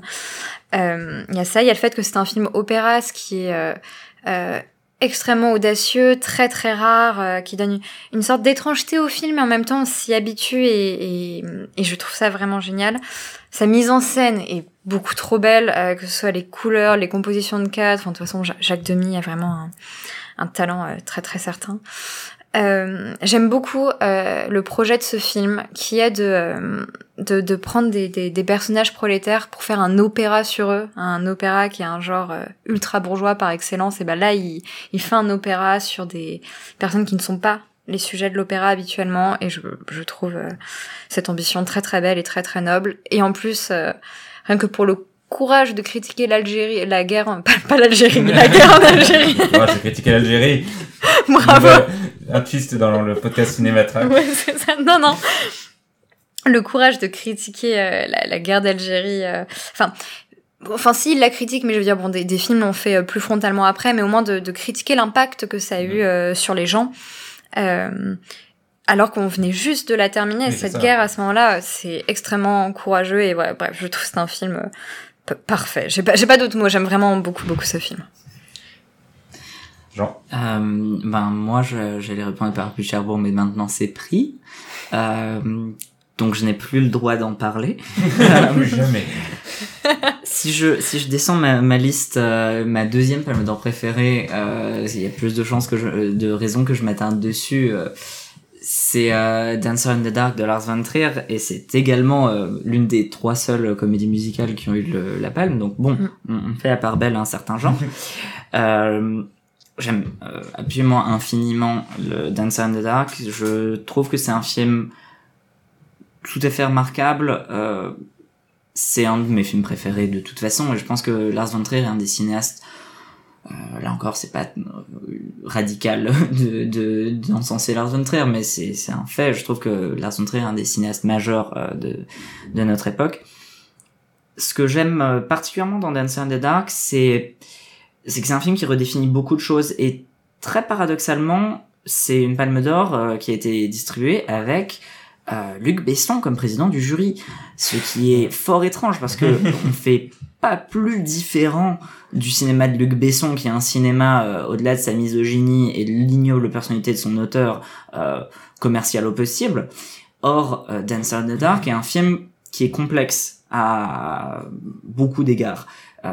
Non seulement pour sa noirceur, mais c'est pour sa musique, mais aussi parce que on est encore dans une période où le cinéma de Lars von Trier est, disons, esthétiquement moins chatoyant que ses dernières œuvres ont pu l'être. Et donc il y a il y a beaucoup de, de courage dans cette entreprise qui est qui est complètement folle. Et par ailleurs, c'est un, un des films de Lars von Trier. Après, je, je finalement j'aime à peu près tous ces films. Oui, toi, t'aimes beaucoup Lars von Trier. Mais ce qui est, ce qui est très beau justement là-dedans, c'est que c'est, euh, c'est un film qui va très très loin euh, et, je comprends euh, qu'on puisse être un peu rabroué par ça et que ce soit, euh, ce soit difficile. Mais ce que je trouve très fort dans ce film, c'est que il a une frontalité politique qui est, euh, qui est désarmante et, qui en même temps fonctionne, contrairement à Sans filtre euh, de manière euh, volontairement euh, comme une parabole. Et, et cette parabole, c'est en réalité c'est celle de c'est le motif peut-être principal de Lars von Trier, c'est l'ange sacrifié, cette idée que tout ce qui peut y avoir de positif dans l'humanité est incarné par un personnage et que ce personnage va être détruit par l'énorme machine qu'est l'humanité. Et en même temps, pas étonnant que Mélancolia, euh, qui est probablement mon film préféré, arrive quelques années plus tard, puisque c'est un cinéma, non pas juste un cinéma de dépressif, comme euh, beaucoup de cinéastes le sont malheureusement, pour eux, mais euh, c'est un cinéma de la dépression. Et en ça, je trouve que euh, c'est formellement remarquable, et c'est un aspect qui a été peut-être un peu éclipsé par rapport à, à d'autres prouesses formelles du film, et même de la cinématographie de Lars von Trier en général. Très bien. Moi, je vais être sur un film euh, plus joyeux, je ne sais pas, mais euh, je pense que c'est Paris, Texas, celui qui m'a le mmh. plus euh, plus touché euh, dans, dans ces palmes d'or de Wim Wenders. Un film qui qui est d'une sensibilité, je trouve, assez juste sur ces personnages qui se cherchent, qui ont du mal à, à se trouver dans les le, le, désert texan et avec aussi des des acteurs qui je, trouve fabuleux dans ce film euh, Harry Dean Stanton qui est mort il y a, il y a pas longtemps et euh, Natasha Kinski la, la, fille de Klaus Kinski en plus donc qui a un sacré bagage à, à, porter.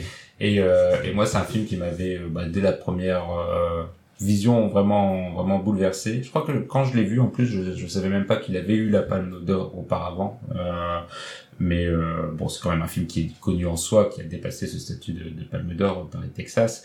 Et et donc oui, c'est ce film-là que je mettrais euh, en avant dans, dans toute cette liste quand, quand, quand je rebascule, quand je relis vite fait euh, les, les, titres. C'est vrai qu'il y en a quand même beaucoup qui, qui peuvent se, se bousculer au portillon, ce qui mm. montre quand même la richesse aussi des, des célébrations de, de Cannes, qui ne fait pas que des erreurs. Il y en a certaines, mais... mais c'est vrai que Paris, Paris, Texas, qui est peut-être pas mon film préféré de Wim Wenders, mais euh, quand même reste un, un grand, grand film, je trouve, euh, de sa filmographie, du cinéma allemand, puis du cinéma mondial. C'est sûr que quand on donne 11 fois la Palme d'Or à deux films en même temps, c'est plus facile oui. d'avoir des chefs-d'œuvre. Hein. Exactement. Maintenant qu'on a fait, qu'on a parlé un peu de d'amour, il faut parler un peu de haine. Votre palme détestée. Sans compter sans filtre. Ouais, voilà, parce que j'allais dire, pour, parce que, bon, moi, techniquement, ma palme détestée euh, est sans filtre. Euh, J'ai du mal avec quelques palmes. Euh, par exemple, je, je, j'aime, j'allais dire je déteste, c'est pas vrai. J'aime pas trop le cinéma des Dardennes, donc par exemple, j'ai un peu de mal avec leurs palmes, mais, mais je ne dirais pas que je déteste. Finalement, je pense que la palme à laquelle je pense, ce serait Dipan de Jacques Audiard, euh, qui est dans mon top des incompréhensions. Je me dis vraiment, il y a des, des, gens qui ont qui se sont dit que ça, ce serait la Palme d'Or, et, euh, et je trouve ça très étonnant. C'est un film qui a, quand même toujours un, un- Jacques, Audi, Jacques Audiard, c'est pas c'est pas Oslound par exemple. Il sait filmer, il sait faire des, il sait, il sait, il sait faire des des choses. Je déteste pas foncièrement, mais c'était un film pas très réussi, à nouveau politiquement hyper compliqué, si ce n'est euh, fascisant aussi d'ailleurs d'une certaine façon. Euh, donc voilà, c'est, je pense vraiment Deepan, je, c'est un film que je n'aime pas du tout, que je ne comprends pas et qui, ouais, voilà, j'ai pas, j'ai pas plus à dire, je sais pas très bien et c'est de droite. Je prends la parole parce que j'avais le même. Ah ouais, bon, bah. C'est la même longueur d'onde Dipan qui est pour moi de loin le, le plus mauvais euh, de ceux que j'ai vus, évidemment. Euh, et pour les raisons que tu as dites, c'est de loin le plus faible de, de Audiard aussi. Oui. Enfin, clairement, on sait pas trop ce qu'il veut dire, ce qu'il veut faire. À part peut-être dire qu'il y a des incapables que d'autres, mais ça me paraît un peu limite comme, comme propos, pas- donc euh, c'est un peu étrange. Non, il essaye de faire oui un western, euh, un western de banlieue. Mm. On a vu récemment que c'était à la mode, mais que ça marchait rarement. euh, En général. C'était un peu compliqué. Euh, lui le fait euh, dans son registre très viriliste entre guillemets, mais très euh, proche de l'homme, euh, dans sa dureté, dans sa ce qu'il peut parfois faire avec brio, hein, le- les corps des hommes euh, quand ils sont face à à des circonstances qui, qui les dépassent et quand ils sont obligés de pour ici protéger sa famille ou dans des, ca- des, des conditions hostiles et dans des milieux aussi difficiles comme dans la plupart de ses films réussir à, à s'en sortir souvent via la violence euh, mais celui-là tombe en effet complètement à côté je pense qu'il se, il se perd dans son propos il se perd dans son cinéma et ça en fait une palme d'or qui à mon avis récompensait euh, plus certainement ses films précédents que celui-là euh, que celui-là Jean? Alors moi, je n'ai pas euh, vu Dipan. Euh... Ce- Ouais, c'est ça, Ouais, bravo. En fait, je j'ai jamais été très très fan du cinéma d'Audiard, même de ses meilleurs. Euh, il y en a je- beaucoup que j'ai pas vu par ailleurs. hein. Je, bon, c'est pas un cinéaste qui est euh, marquant pour moi. Et euh, je l'ai, il est sur une de mes nombreuses piles de DVD. C'est juste que euh, parfois, euh, quand il est tard le soir, on a la flemme de passer deux heures devant un film qu'on sait qu'on ne va pas Oui. aimer.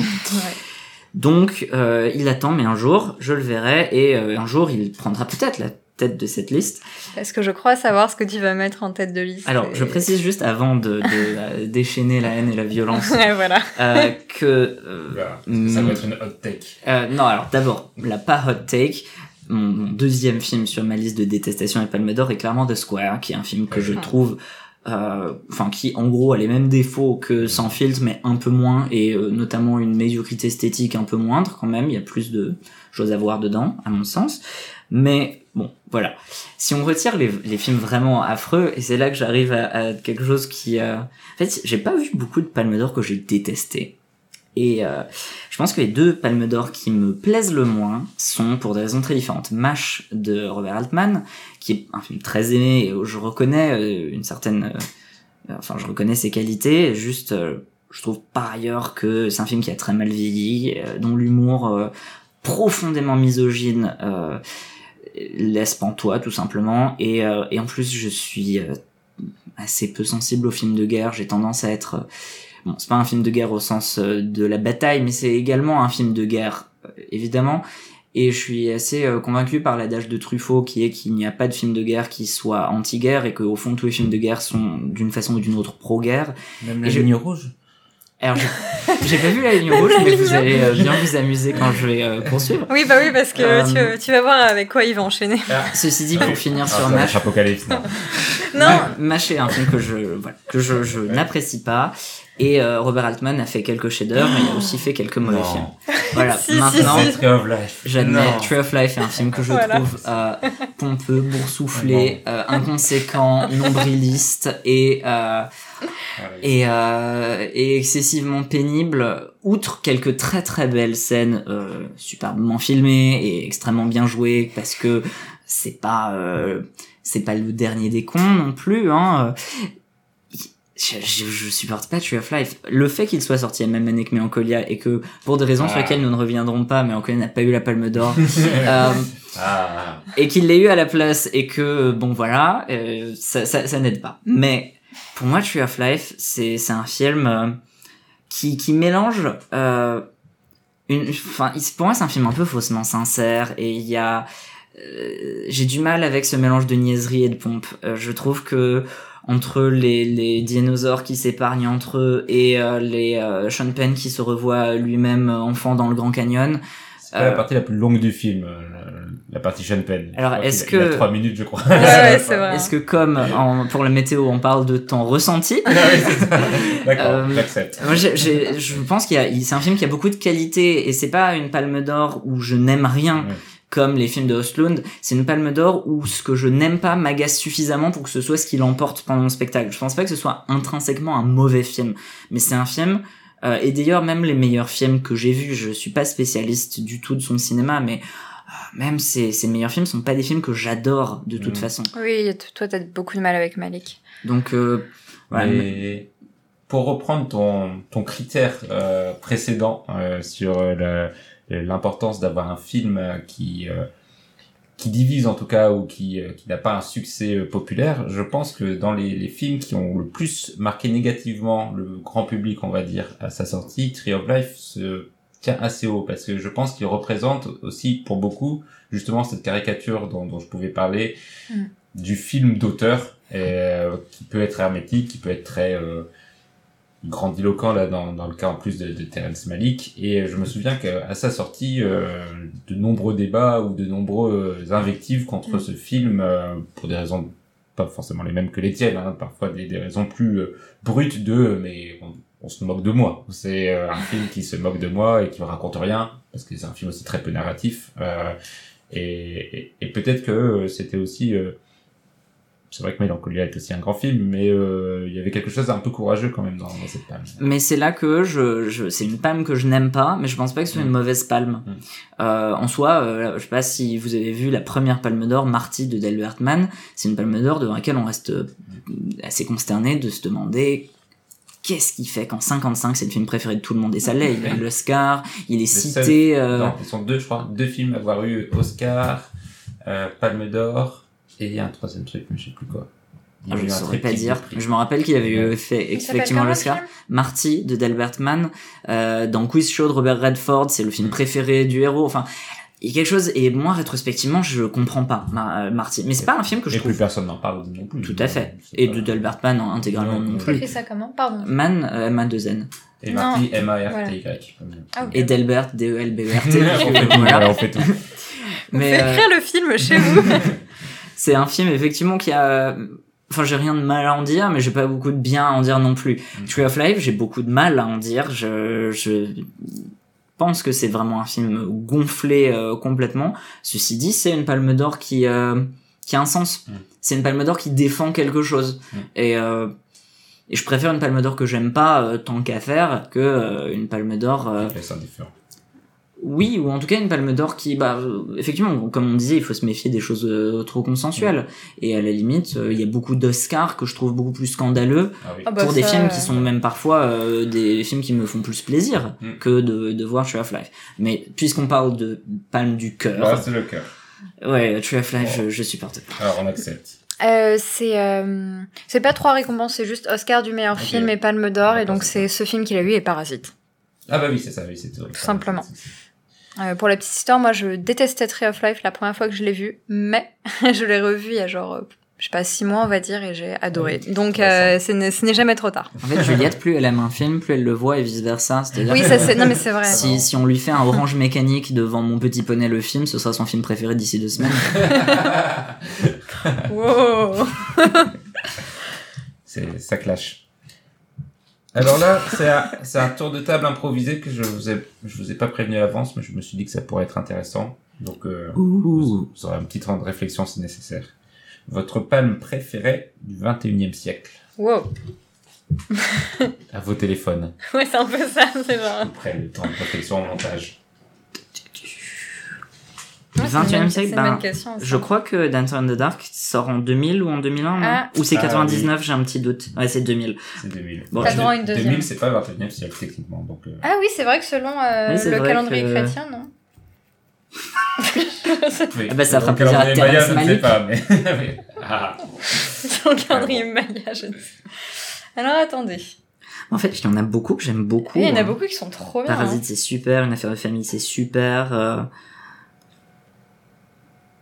Le ruban blanc, c'est super. 4 mois, 3 semaines, 2 jours, c'est super. Le vent se lève, c'est super. Ouais. Elephant, c'est exceptionnel. Euh, la chambre deux, du moi. fils. Enfin, Ouais, c'est... moi aussi, j'hésite entre. J'hésite entre euh, Oncle Bundy et la vie d'Adèle.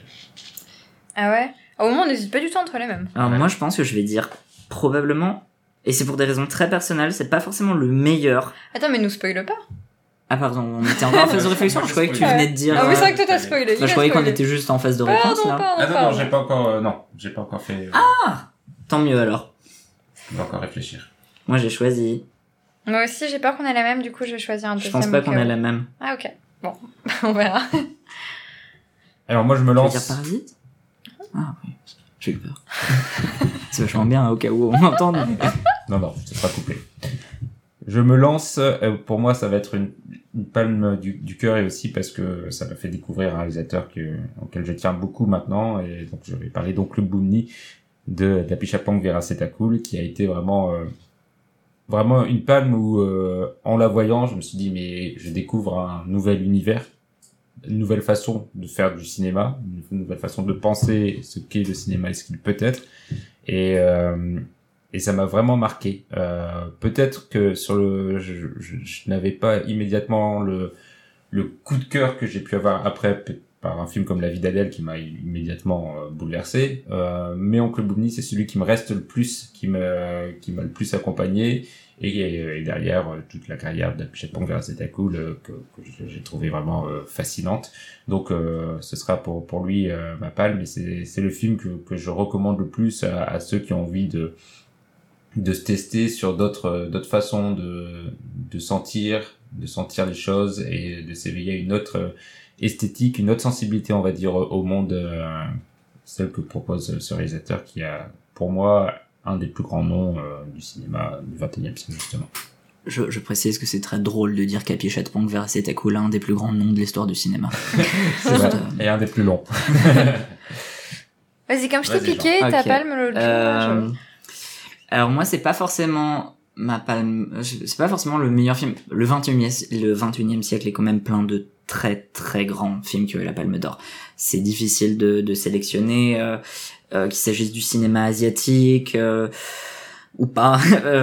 Je pense que je vais ceci dit dire Amour de Haneke qui est un film qui compte énormément dans l'histoire de ma cinéphilie en fait. Et c'est pas forcément le meilleur film qui a eu la Palme d'Or à cette période-là, mais c'est un film qui, qui m'a énormément marqué. Et par ailleurs, euh, je sais que il est probable que euh, qu'un film comme Le Ruban Blanc soit meilleur, mais euh, il est même probable que Juliette euh, le, le Oui, je le préfère, mais. mais euh, je pense que euh, enfin Amour est un film qui- euh, auquel j'ai une relation beaucoup plus personnelle et c'est par ailleurs c'est l'occasion d'avoir une des un- une des dernières euh, très un des derniers grands grands débats intellectuels euh, qu'il y a eu à la sortie d'un film euh, à un moment où tout le monde adorait les cahiers ont fait euh, deux couvertures euh, anti amour enfin c'était un été un, un débat public euh, assez intéressant comme euh, les Palmes d'Or euh, doivent en faire mais juste euh, petite mention spéciale euh, pour le vent se lève parce que euh, j'aime pleurer. Ouais, non, mais. Euh, alors, je, je, je n'ai pas choisi Le vent se lève, mais j'ai hésité longuement euh, avec Le vent se lève. Mais moi, je vais faire la réponse la plus, euh, la plus normie. Hein. Moi, c'est euh, Elephant, je pense, de Gus Van Sant. Déjà parce que j'adore Gus Van Sant et il peut faire... à- Non, j'allais dire il peut faire à peu près n'importe quoi, j'aimerais. Ce n'est Ouais, pas vrai. Il a fait même les du. Voilà, c'est- non, non, j'annule ma phrase. J'ai une limite, même avec Gus. oui, il s'appelle Gus, je suis désolée. Pas Son sa prénom. faute. C'est pas c'est pas sa faute.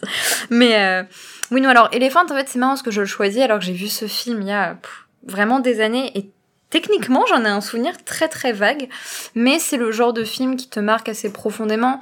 Euh, Mehdi, tu parlais d'une manière de faire euh, de, faire du cinéma différemment qui peut marquer moi. Éléphant, clairement, quand je l'ai vu jeune, je me suis dit ah ouais, du coup on peut on peut partir sur un truc totalement non narratif avec juste des plans séquences du vague à l'âme et à la fin ok une tuerie ok et euh, et, euh, et, voilà, j'ai une sensibilité particulière avec euh, avec les les, les, les tueries euh, au cinéma. Enfin, non pas que j'adore ça, c'est au contraire, bien le contraire, c'est quelque chose qui me choque beaucoup et qui me marque beaucoup. Et j'ai, on parlait d'éthique de la violence, je suis insupportable avec ça. je m'en suis rendu compte en voyant un film très mauvais sur Netflix hier qui s'appelait Luckiest Girl Alive et qui montre entre autres une tuerie et ce qui m'a fait avoir des pensées à base de limite je pense qu'on ne doit pas avoir le droit de faire de la fiction sur des tueries. Donc voilà je je, je, je, je, peux avoir des idées très radicales euh, à ce niveau là mais je pense qu'Elephant s'en sort plutôt bien selon moi et mes critères.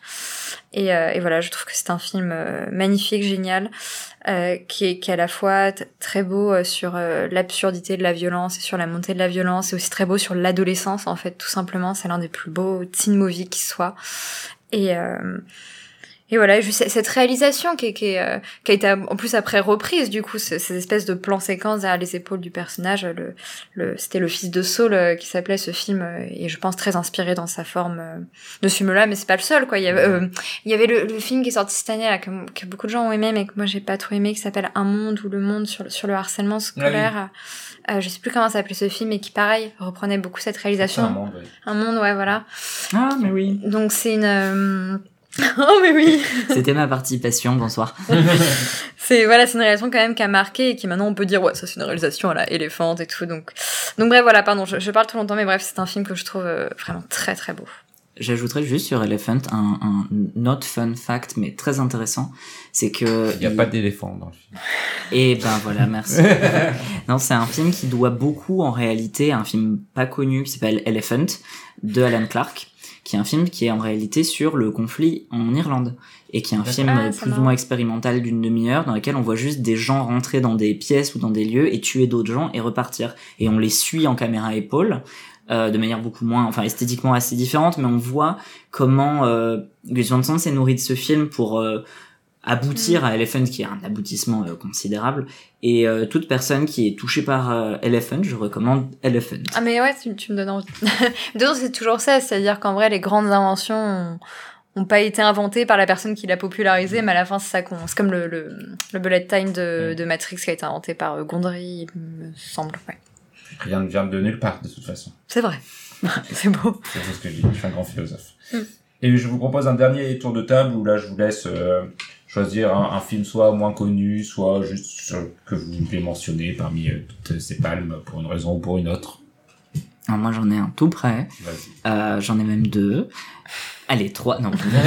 euh, si je devais choisir deux palmes qui sont sous-estimées euh, ou dont on parle trop peu, je dirais d'une part le messager de Joseph Lozay parce que Joseph Lozay est un cinéaste euh, exceptionnel dont on parle trop peu et le messager est un chef-d'œuvre de subtilité et de, délicatesse euh, tout en étant fait par un, vrai communiste cette fois et, euh, et un des films les plus fascinants jamais faits sur euh, les rapports de classe et comment ces rapports de classe sont ancrés ou en tout cas s'ancrent dans les, les rapports romantiques et interpersonnels le Messager, c'est vraiment un film euh, sublime.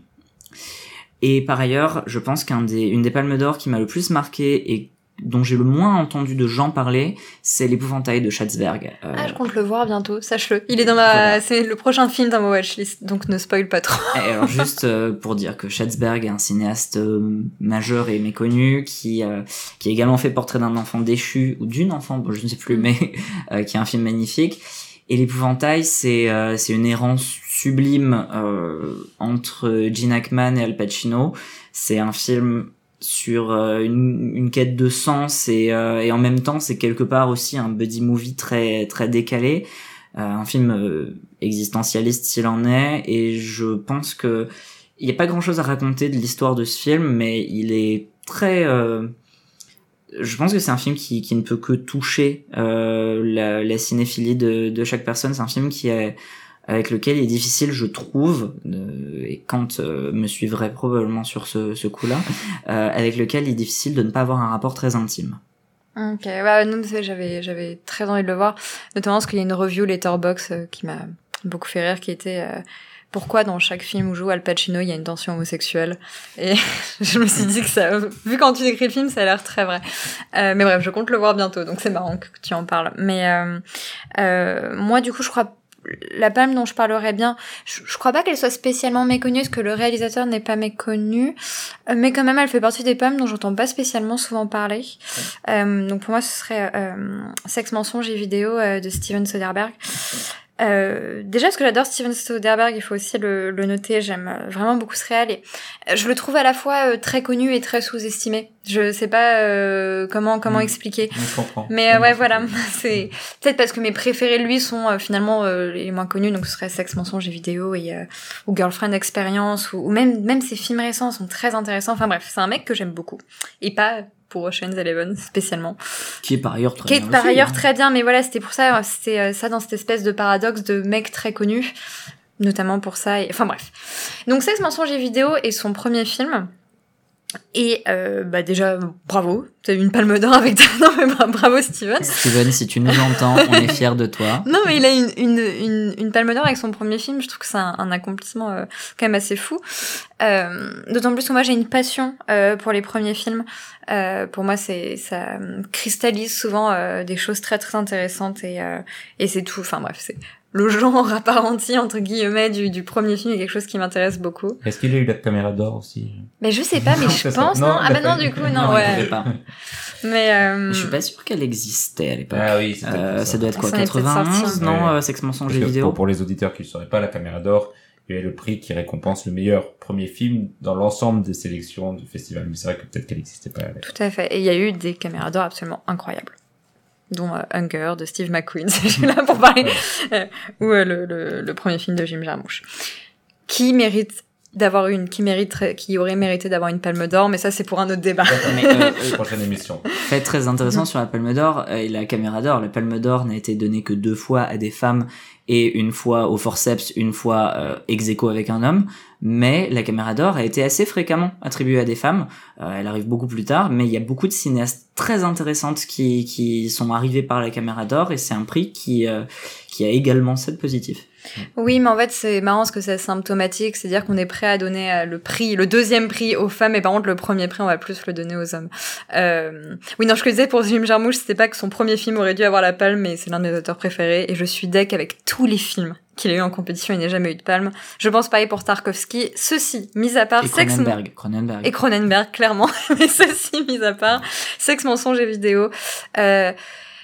J'ai envie de pas trop en dire parce que j'ai l'impression que c'est un film qui doit un petit peu se découvrir. C'est un film très spécial, très euh, euh, esthétiquement un petit peu dépouillé. C'est que du, c'est presque que du dialogue. quoi. C'est des gens qui parlent de de leur rapport au sexe, de leur impuissance, de, de l'amour, avec Andy McDowell qui est plus belle que jamais. Et euh, et voilà, c'est un film euh, euh, très intéressant, très fort qui. Euh... C'est marrant parce que ça ressemble un, un peu à ce que tu disais, euh, Jean. Je trouve que t'as forcément une espèce de rapport un petit peu intime avec ce film parce qu'il a l'air tellement euh, il est pas fauché mais en un sens il a l'air tellement fauché que t'as tout de suite une affection euh, très forte pour lui et euh, et je trouve très intéressant sur tout ce qu'il dit entre euh, les rapports humains, euh, sur ce qu'il dit sur la sexualité, parce que c'est un, un, un, film qui porte bien son titre. Il parle vraiment très clairement euh, de, de sexualité et il a des, des propos intéressants dessus, ou du moins il a euh, le, mérite d'en parler euh, vraiment frontalement. Et, euh, et voilà, je j'en dirais pas spécialement plus, mais comme tout Soderbergh, c'est aussi intéressant sur les portraits de, de, l'Amérique et sur le, portrait des, des relations de genre. Et, je le conseille, parce qu'à nouveau, pour un premier film, je trouve ça très très fort. Et moi, je vais vous parler de... Moi, je vais faire comme toi, genre de deux films très rapidement. Le premier, ce serait plutôt celui méconnu, je dirais. Euh, c'est If de Lindsay Anderson. Que je compte voir aussi. qui est très intéressant parce que c'est une sorte de origin story euh, d'Orange Mécanique et euh, au sens propre presque parce que c'est en voyant ce film que Kubrick a voulu cet acteur qui est en effet le même qui, euh, qui jouera ensuite ce rôle qui rendra célèbre dans Orange Mécanique et il a à peu près dans ce, ce film If le, en effet la même pas le même personnage, mais c'est la même réflexion sur l'apparition de la violence dans le cadre très étriqué d'un pensionnat anglais. Donc la, une, réflexion aussi un peu sur comment l'adolescence peut faire face aux figures d'autorité, comment le, moule de la scolarité peut briser euh, les individus. Et, euh, et, le film fait ça avec une beaucoup d'humour, humour anglais, mais humour quand même. Et, euh, et il est très intéressant. Je ne pense pas que ce soit un grand film, mais c'est un film très intéressant pour la façon dont il s'inscrit assez tôt dans un cinéma qui par la suite empruntera beaucoup ce chemin. Euh, donc euh, un film assez pionnier, pionnier en la matière.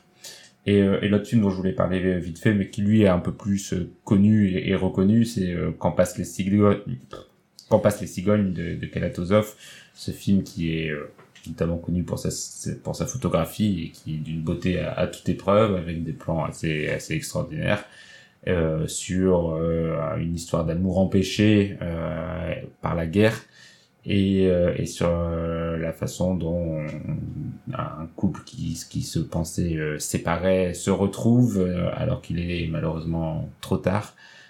Et c'est aussi un, un, très beau film sur l'horreur de la guerre. On, en parlait un petit peu. Donc, si jamais vous ne l'aviez pas vu, c'est, je pense, un, un, un, des plus beaux films du, du cinéma soviétique qui comporte beaucoup de beaux, beaucoup films. De beaux films. Je me demande si c'est pas la seule palme d'or qu'a eu la Russie d'ailleurs. Bon, à l'époque, l'URSS, mais. Euh, je suis pas sûr. Je me demande. Euh... Ça vite fait. Fact-checking, on dirait. Oui, puisque Tarkovsky n'en a pas eu. non, mais c'est. Ouais, c'est vrai. Euh... Je te rends compte que l'année où il y avait, je crois, je sais plus, c'était une nostalgie, c'est genre Mission qui a eu la palme Mais c'est pas nul, Mission. C'est pas nul. Ça méritait pas la palme C'est médiocre. Oh, J'aime pas trop Mission. Oui, bon, c'est pas un film très intéressant. Mais c'est pas horrible, mais je l'ai pas trop. Yougoslavie. Ah, parce que Sokurov non plus a eu la palme d'or, donc. Euh... Non, c'était le sacrifice, voilà, d'André Tarkovsky qui avait ta mission, ah. le sacrifice, et tu donnes la mission. Ouais, mais il a eu le prix du jury écuménique, ouais, qu'est-ce qu'il veut d'autre Donc on confirme. Ah non, non, non, non. Ah tournant décisif, mais c'était en 46. Donc, donc ça ne euh, compte ça pas. Compte pas. en plus, en 46, tout le monde a eu la palme d'or. Tout le monde, enfin, un par pays. Donc, euh... ouais, j'aimerais voir la sélection, hein, quand même, pour Mais voir s'il y ah bah. avait beaucoup d'autres films Ah, russes sélectionnés. Ah oui, peut-être. Si ça se trouve, ils avaient juste sélectionné un par Et ça se pays. trouve, il était affreux. Oui, en plus. Non, non, non, il y avait plus de films sélectionnés quand même que de genre, films récompensés. Et en effet, c'est assez dur pour ceux qui ont. Ils ont pas juste ont pas eu. invité les autres pays qui étaient pas euh, gagnants dans la guerre. Et on leur dit, bon, par contre, on donnera un prix que aux pays qui ont gagné la ça, guerre, il fallait mieux se Il battre. fallait mieux se battre. Je, je crois qu'il y a un prélèvement. Désolé, À le. Danemark. Et, euh, et donc voilà, on a fait le, on a fait le tour de cette longue plongée dans, dans les, les palmes d'or euh, aimées ou détestées et qui ont façonné notre rapport au cinéma, on peut le dire, je pense comme ça.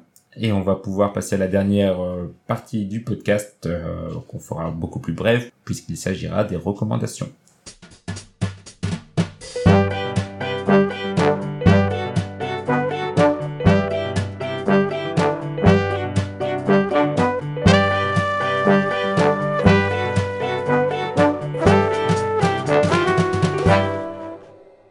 Recommandations Cinématrack, c'est deux recommandations, ou une selon les cas, de nos chroniqueurs. Euh, une recommandation d'un film dans l'histoire du cinéma et une recommandation d'un film à l'affiche, si possible. Juliette, est-ce que tu veux commencer? Euh, ouais, du coup, pour le, avec le film à l'affiche? Oui. Euh, bah, du coup, moi, euh, il y a eu beaucoup de très bons films qui sont sortis dernièrement, mais celui qui m'a le plus marqué, je l'ai vu vraiment tout récemment, c'est RMN de Christian Mungio, euh, qui est un film qui était euh, sélectionné à Cannes d'ailleurs, euh, qui est euh, personnellement de ce que j'ai vu, je pense pour le moment le film à qui j'aurais donné la palme si j'étais euh, chef de Cannes. ouais, chef de Cannes. Grand chef de Cannes. Ça aurait donc été une deuxième palme d'or dans tous les cas. C'est vrai, bah oui, mais il mérite parce que quatre mois, deux semaines et voilà, c'était très bien aussi. On n'en avait pas parlé. Ouais, mais c'était très bien aussi. Bref, tout ça pour dire que Airman, c'est euh, un film qui m'a beaucoup, euh, je sais pas comment dire, qui m'a frappé quoi. Je l'ai trouvé vraiment incroyable. Euh, Déjà, sa, sa, sa mise en scène est, est assez folle. Alors, c'est bon, maintenant c'est un peu la mode du plan séquence, machin et tout, mais le plan séquence, quand c'est bien fait, c'est bien fait. Et surtout fixe comme ça, il n'y en a pas tant que ça. C'est ça, bah moi ça m'a beaucoup fait penser, bah, je, je l'ai déjà cité tout à l'heure, à Tarkovsky, qui euh, pour moi est le, le roi des, des, des plans séquences fixes. Et, euh, et ce, ce film en a beaucoup, je crois que d'ailleurs chaque séquence est un plan séquence, enfin pas vraiment, mais il y en- a, dans son dossier presse, en tout cas, il parlait du challenge de faire vraiment euh, euh, beaucoup de plans séquences. Et euh, il y en a un, euh, bah, si, si vous n'avez pas vu le film, ça ne vous évoquera rien, mais vous verrez quand vous le verrez, il y a un plan séquence dans une fameuse salle des fêtes Voilà. qui est incroyable. En fait, il est incroyable tant dans sa composition que dans son rythme, que même narrativement. C'est. Ouais, il est, il est, il, il est fou ce plan. Je, j'ai pas d'autres mots vraiment. En fait, pendant que je le, je le voyais, fait partie de ces plans séquences où, bah, comme tout plan séquence, tu ne sais pas avant de le voir que c'est un plan séquence. Et plus il a, plus il avançait, plus je me disais, ah mais il a jamais, il a pas coupé là en fait. et là d'un coup j'ai réalisé, je me disais oh là là, il est trop fort. Et bref non, c'est c'est un film vraiment très très bien, très fort. Et surtout alors moi politiquement je le trouve incroyable. Enfin j'ai j'ai rarement vu. euh, justement en fait je me dis s'ils ont donné à son fil, c'est qu'un film qui dérangeait vraiment. RMN, je pense que c'est le cas. C'est un film qui se pose beaucoup de questions sur euh, le, le fascisme, mais aussi qui est extrêmement critique de l'UE, qui réfléchit à comment finalement on a rendu l'Est fasciste. Enfin, c'est pas vraiment ce que dit le film, mais quand même un Si. peu. Il... Ouais, voilà, non, mais ok, on est d'accord. Mm. qui, qui dit vraiment comment nous, l'Occident, on a rendu l'Est fasciste, et après on les regarde de loin, alors qu'on les connaît pas, et, et on les juge alors qu'on les connaît pas. Et, euh, et c'est vraiment un film extrêmement intéressant qui a aussi cette particularité euh, euh, d'être en, beaucoup de langues. Euh, en roumain et en hongrois principalement, mais il y a aussi de l'allemand, euh, un peu d'anglais. Et, euh, et les sous-titres sont bien faits. Ça fait partie de ces cas où les sous-titres sont bien faits parce qu'ils ont des couleurs différentes. Euh, et tant mieux parce que personnellement je ne sais pas différencier le hongrois du roumain. Donc euh, l'allemand j'aurais pu, mais le reste j'aurais pas pu. Et, euh, et du coup c'est bien que, que l'équipe de sous-titres euh, ait fait ainsi euh, parce que c'est important pour la compréhension du film. Et euh, les films multilangues, moi je, je, je sais pas comment dire, j'aime bien, ça me fascine un peu, je, je trouve ça assez cool. Donc voilà, RMN. On peut peut-être juste prévenir quand même que c'est un film assez dur. Oui, pardon, oui. Ça, ça met pas super bonne humeur. Non non, vous serez, vous serez pas bien à la fin. Oui, ça c'est sûr et certain.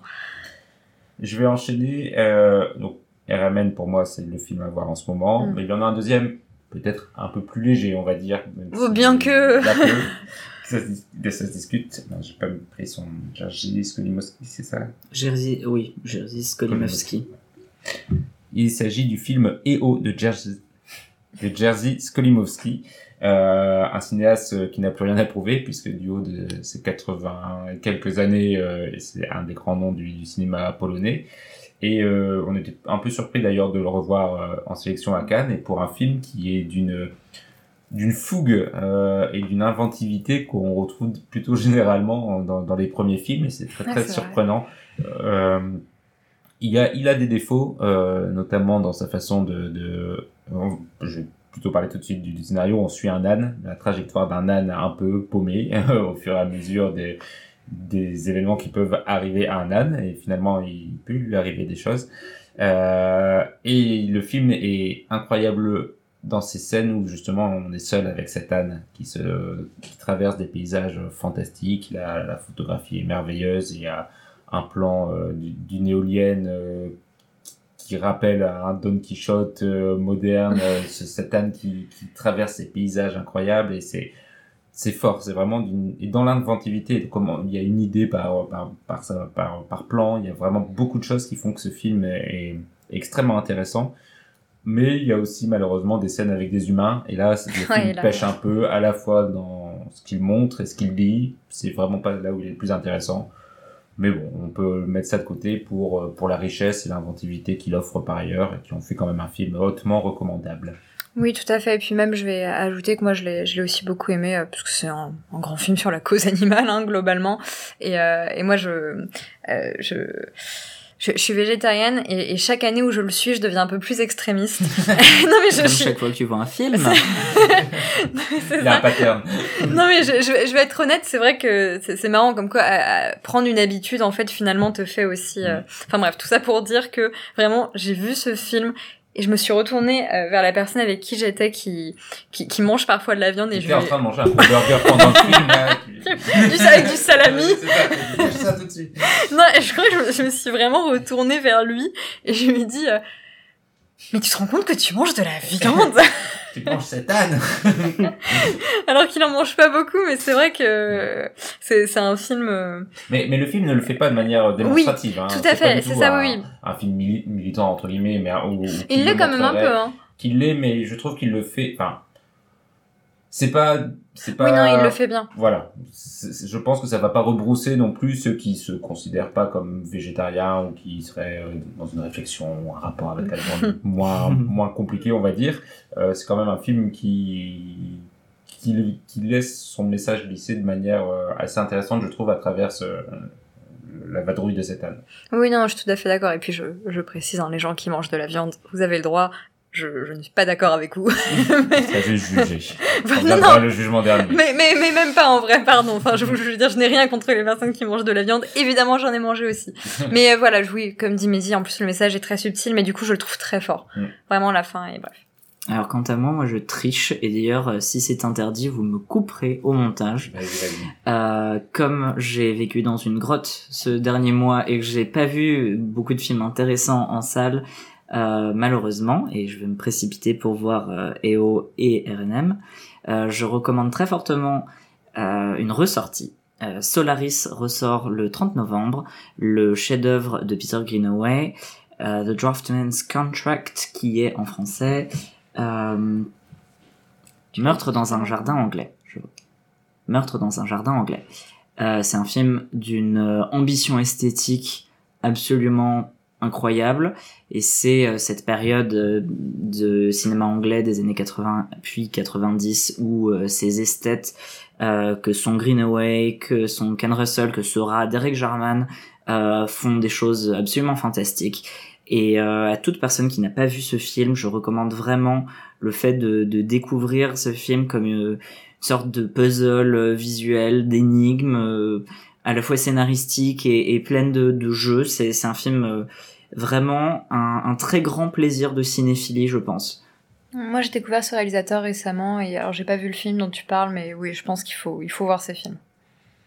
Très bien. Maintenant, on va continuer sur les films, euh, les films anciens. Est-ce que, bah, je, on va changer l'ordre. Je, je vais commencer.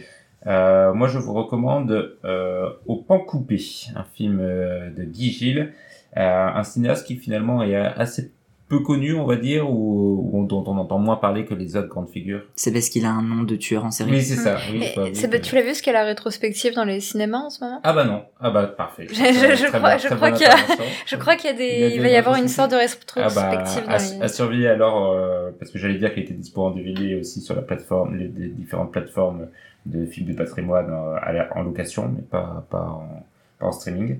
Euh, donc s'il est en rétrospective, alors d'autant plus euh, foncez si vous avez l'occasion, parce que euh, c'est un film alors qui est euh, qui s'inscrit pleinement dans la, nouvelle vague française, dans sa façon de, de filmer et, et de raconter l'amour entre, entre un homme et une femme, un amour tragique, le film le dit euh, assez, assez rapidement. Visuellement, sa, sa subtilité, on va dire, ou ce par quoi il se démarque, c'est que les, les scènes en flashback sont en couleur et les scènes en présent sont en noir et blanc. Mais au-delà de ça, c'est surtout sa façon de, filmer. Ces deux acteurs, euh, euh, Macha Merrill et Patrick euh, Joannet, qui est, qui est assez incroyable. surtout le visage de Patrick Joannet est hypnotisant. Cette tête de cette gueule de cinéma, comme on dit souvent, qui, qui est à la fois un héros, un, type mal dans sa peau et qui est toujours mal dans sa peau et, euh, et, et qui ne comprend pas, qui n'arrive pas à vivre dans le, dans le monde dans lequel il est et, euh, malgré l'amour que lui porte euh, le personnage de Macha Merrill n'arrive pas à, trouver sa place et c'est vraiment un film d'une beauté, d'une tristesse hum, assez forte et, et vraiment je, je, le recommande chaudement à tous ceux qui n'auraient pas eu la- n'auraient pas découvert le, le cinéma de, de Guy Gilles. C'est des- d'ailleurs, c'était d'ailleurs un des films préférés de Marguerite Duras, ce qui, Ah. lorsqu'on connaît le pitch, n'est pas très étonnant. Non. Vas-y. Vas-y Jean. Désolé, j'avais mal au dos. Alors quant à moi, je vais euh, recommander un film ici parce que depuis euh, quelques années que je l'ai vu et qu'il me hante, je le recommande à tous mes amis et personne ne le regarde. Euh, Est-ce parce qu'il dure trois heures et demie? Je ne sais pas. Euh, je recommande très très très fortement le film Eureka de Aoyama Shinji. Euh, c'est un film japonais qui a qui a été à l'époque euh, en bonne place pour avoir la Palme d'Or et ne l'a pas eu. Euh, c'est un film tout simplement euh, remarquable euh, plastiquement et scénaristiquement. C'est une euh, une aventure humaine euh, incroyable entre pour ne pas trop en dire entre rescapés d'un euh, d'une bah, là encore d'une tuerie euh, dans un cette fois dans un bus et ce sont les aventures des trois survivants euh, un frère une sœur et le chauffeur du bus qui ne les connaissait pas qui décident après ce traumatisme disons de euh, de s'installer ensemble et ce n'est pas un film de trois heures et demie contemplatif et vide euh, c'est un film d'une d'une poésie et d'une d'une d'une force vitale absolument euh, ahurissante. Le cinéma d'Aoyama Shinji est un cinéma fascinant, mais clairement, et d'ailleurs il a souvent dit en interview, ce qui l'a hanté, c'est de n'avoir jamais réussi à atteindre euh, le niveau de ce film-là par la suite. Et il a jamais, il s'est jamais senti à la hauteur de ses propres œuvres, enfin de cette œuvre-là. Mais euh, moi, quand j'ai vu ce film de 3h30, le DVD m'avait menti. Euh, C'était une édition euh, sur laquelle il y avait une faute et il avait dit qu'il faisait 2h30. Donc je m'étais quand même déterminé à voir 2h30 de film, ce qui est, ce qui est honorable. Euh, Peut-être que je l'aurais jamais mis si j'avais vu qu'il faisait une heure de plus.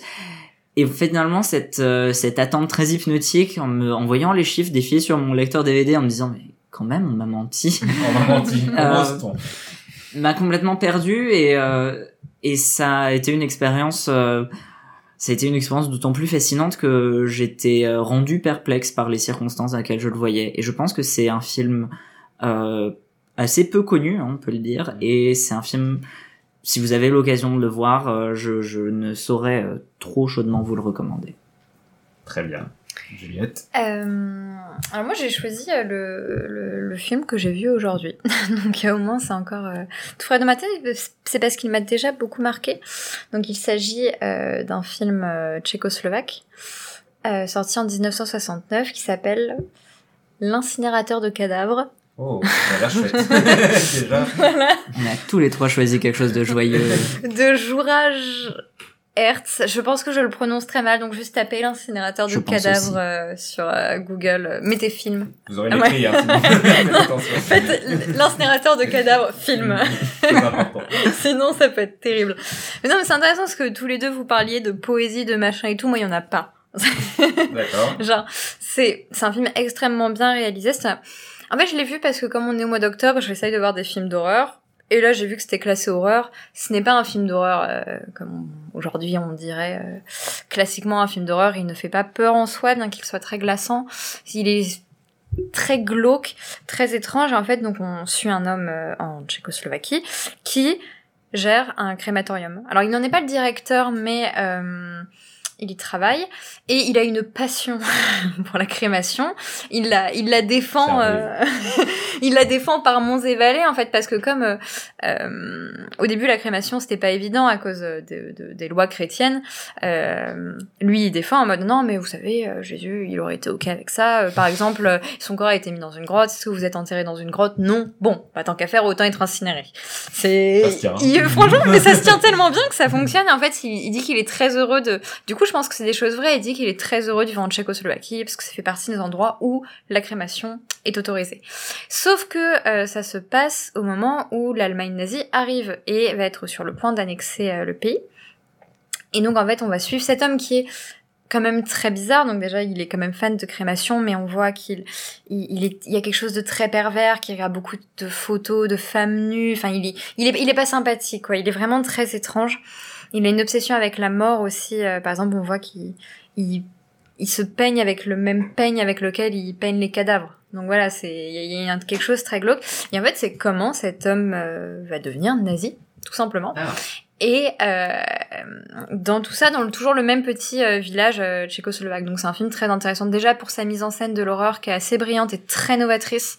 Franchement, c'est il y a, des, des, des, des, des cuts, du fisheye. Enfin, vraiment, le film est extrêmement moderne dans sa réalisation, qui est, qui est aussi très belle. Il est très glaçant, il a une ambiance particulière. Et aussi, il est politiquement euh, très intéressant sur... Euh, bah, sur la montée d'une idéologie dans la tête d'un mec. Au début du film, il est en mode oh, je sais pas, Hitler, ça a pas l'air d'être un mec si bien. Et à la fin du film, qui est complètement euh, convaincu. Une happy end donc. C'est, mais j'ai appris qu'il y avait une, euh, petite parenthèse. Euh, si vous voyez ce film, vous ne, vous ne verrez pas la fin qui était prévue par le réalisateur. la fin se passait un peu dans le futur après la fin qu'on a maintenant, lors de l'arrivée des chars de l'URSS.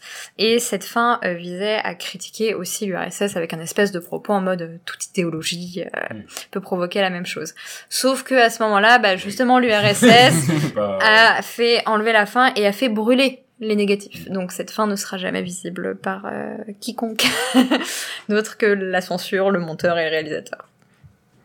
Très bien. Eh bien, merci beaucoup Juliette d'avoir conclu ces recommandations et conclu le podcast tout simplement puisque c'en est fini. On a beaucoup discuté. On a vous propose un épisode un peu long, mais euh, le sujet euh, euh, nous y poussait vu qu'il était très riche.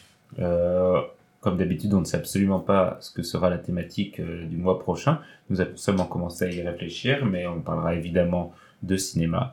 Donc, on vous recommande de foncer dans les salles et de faire mentir les, les chiffres. Et donc, d'ici là, bon film. Au revoir. Au revoir.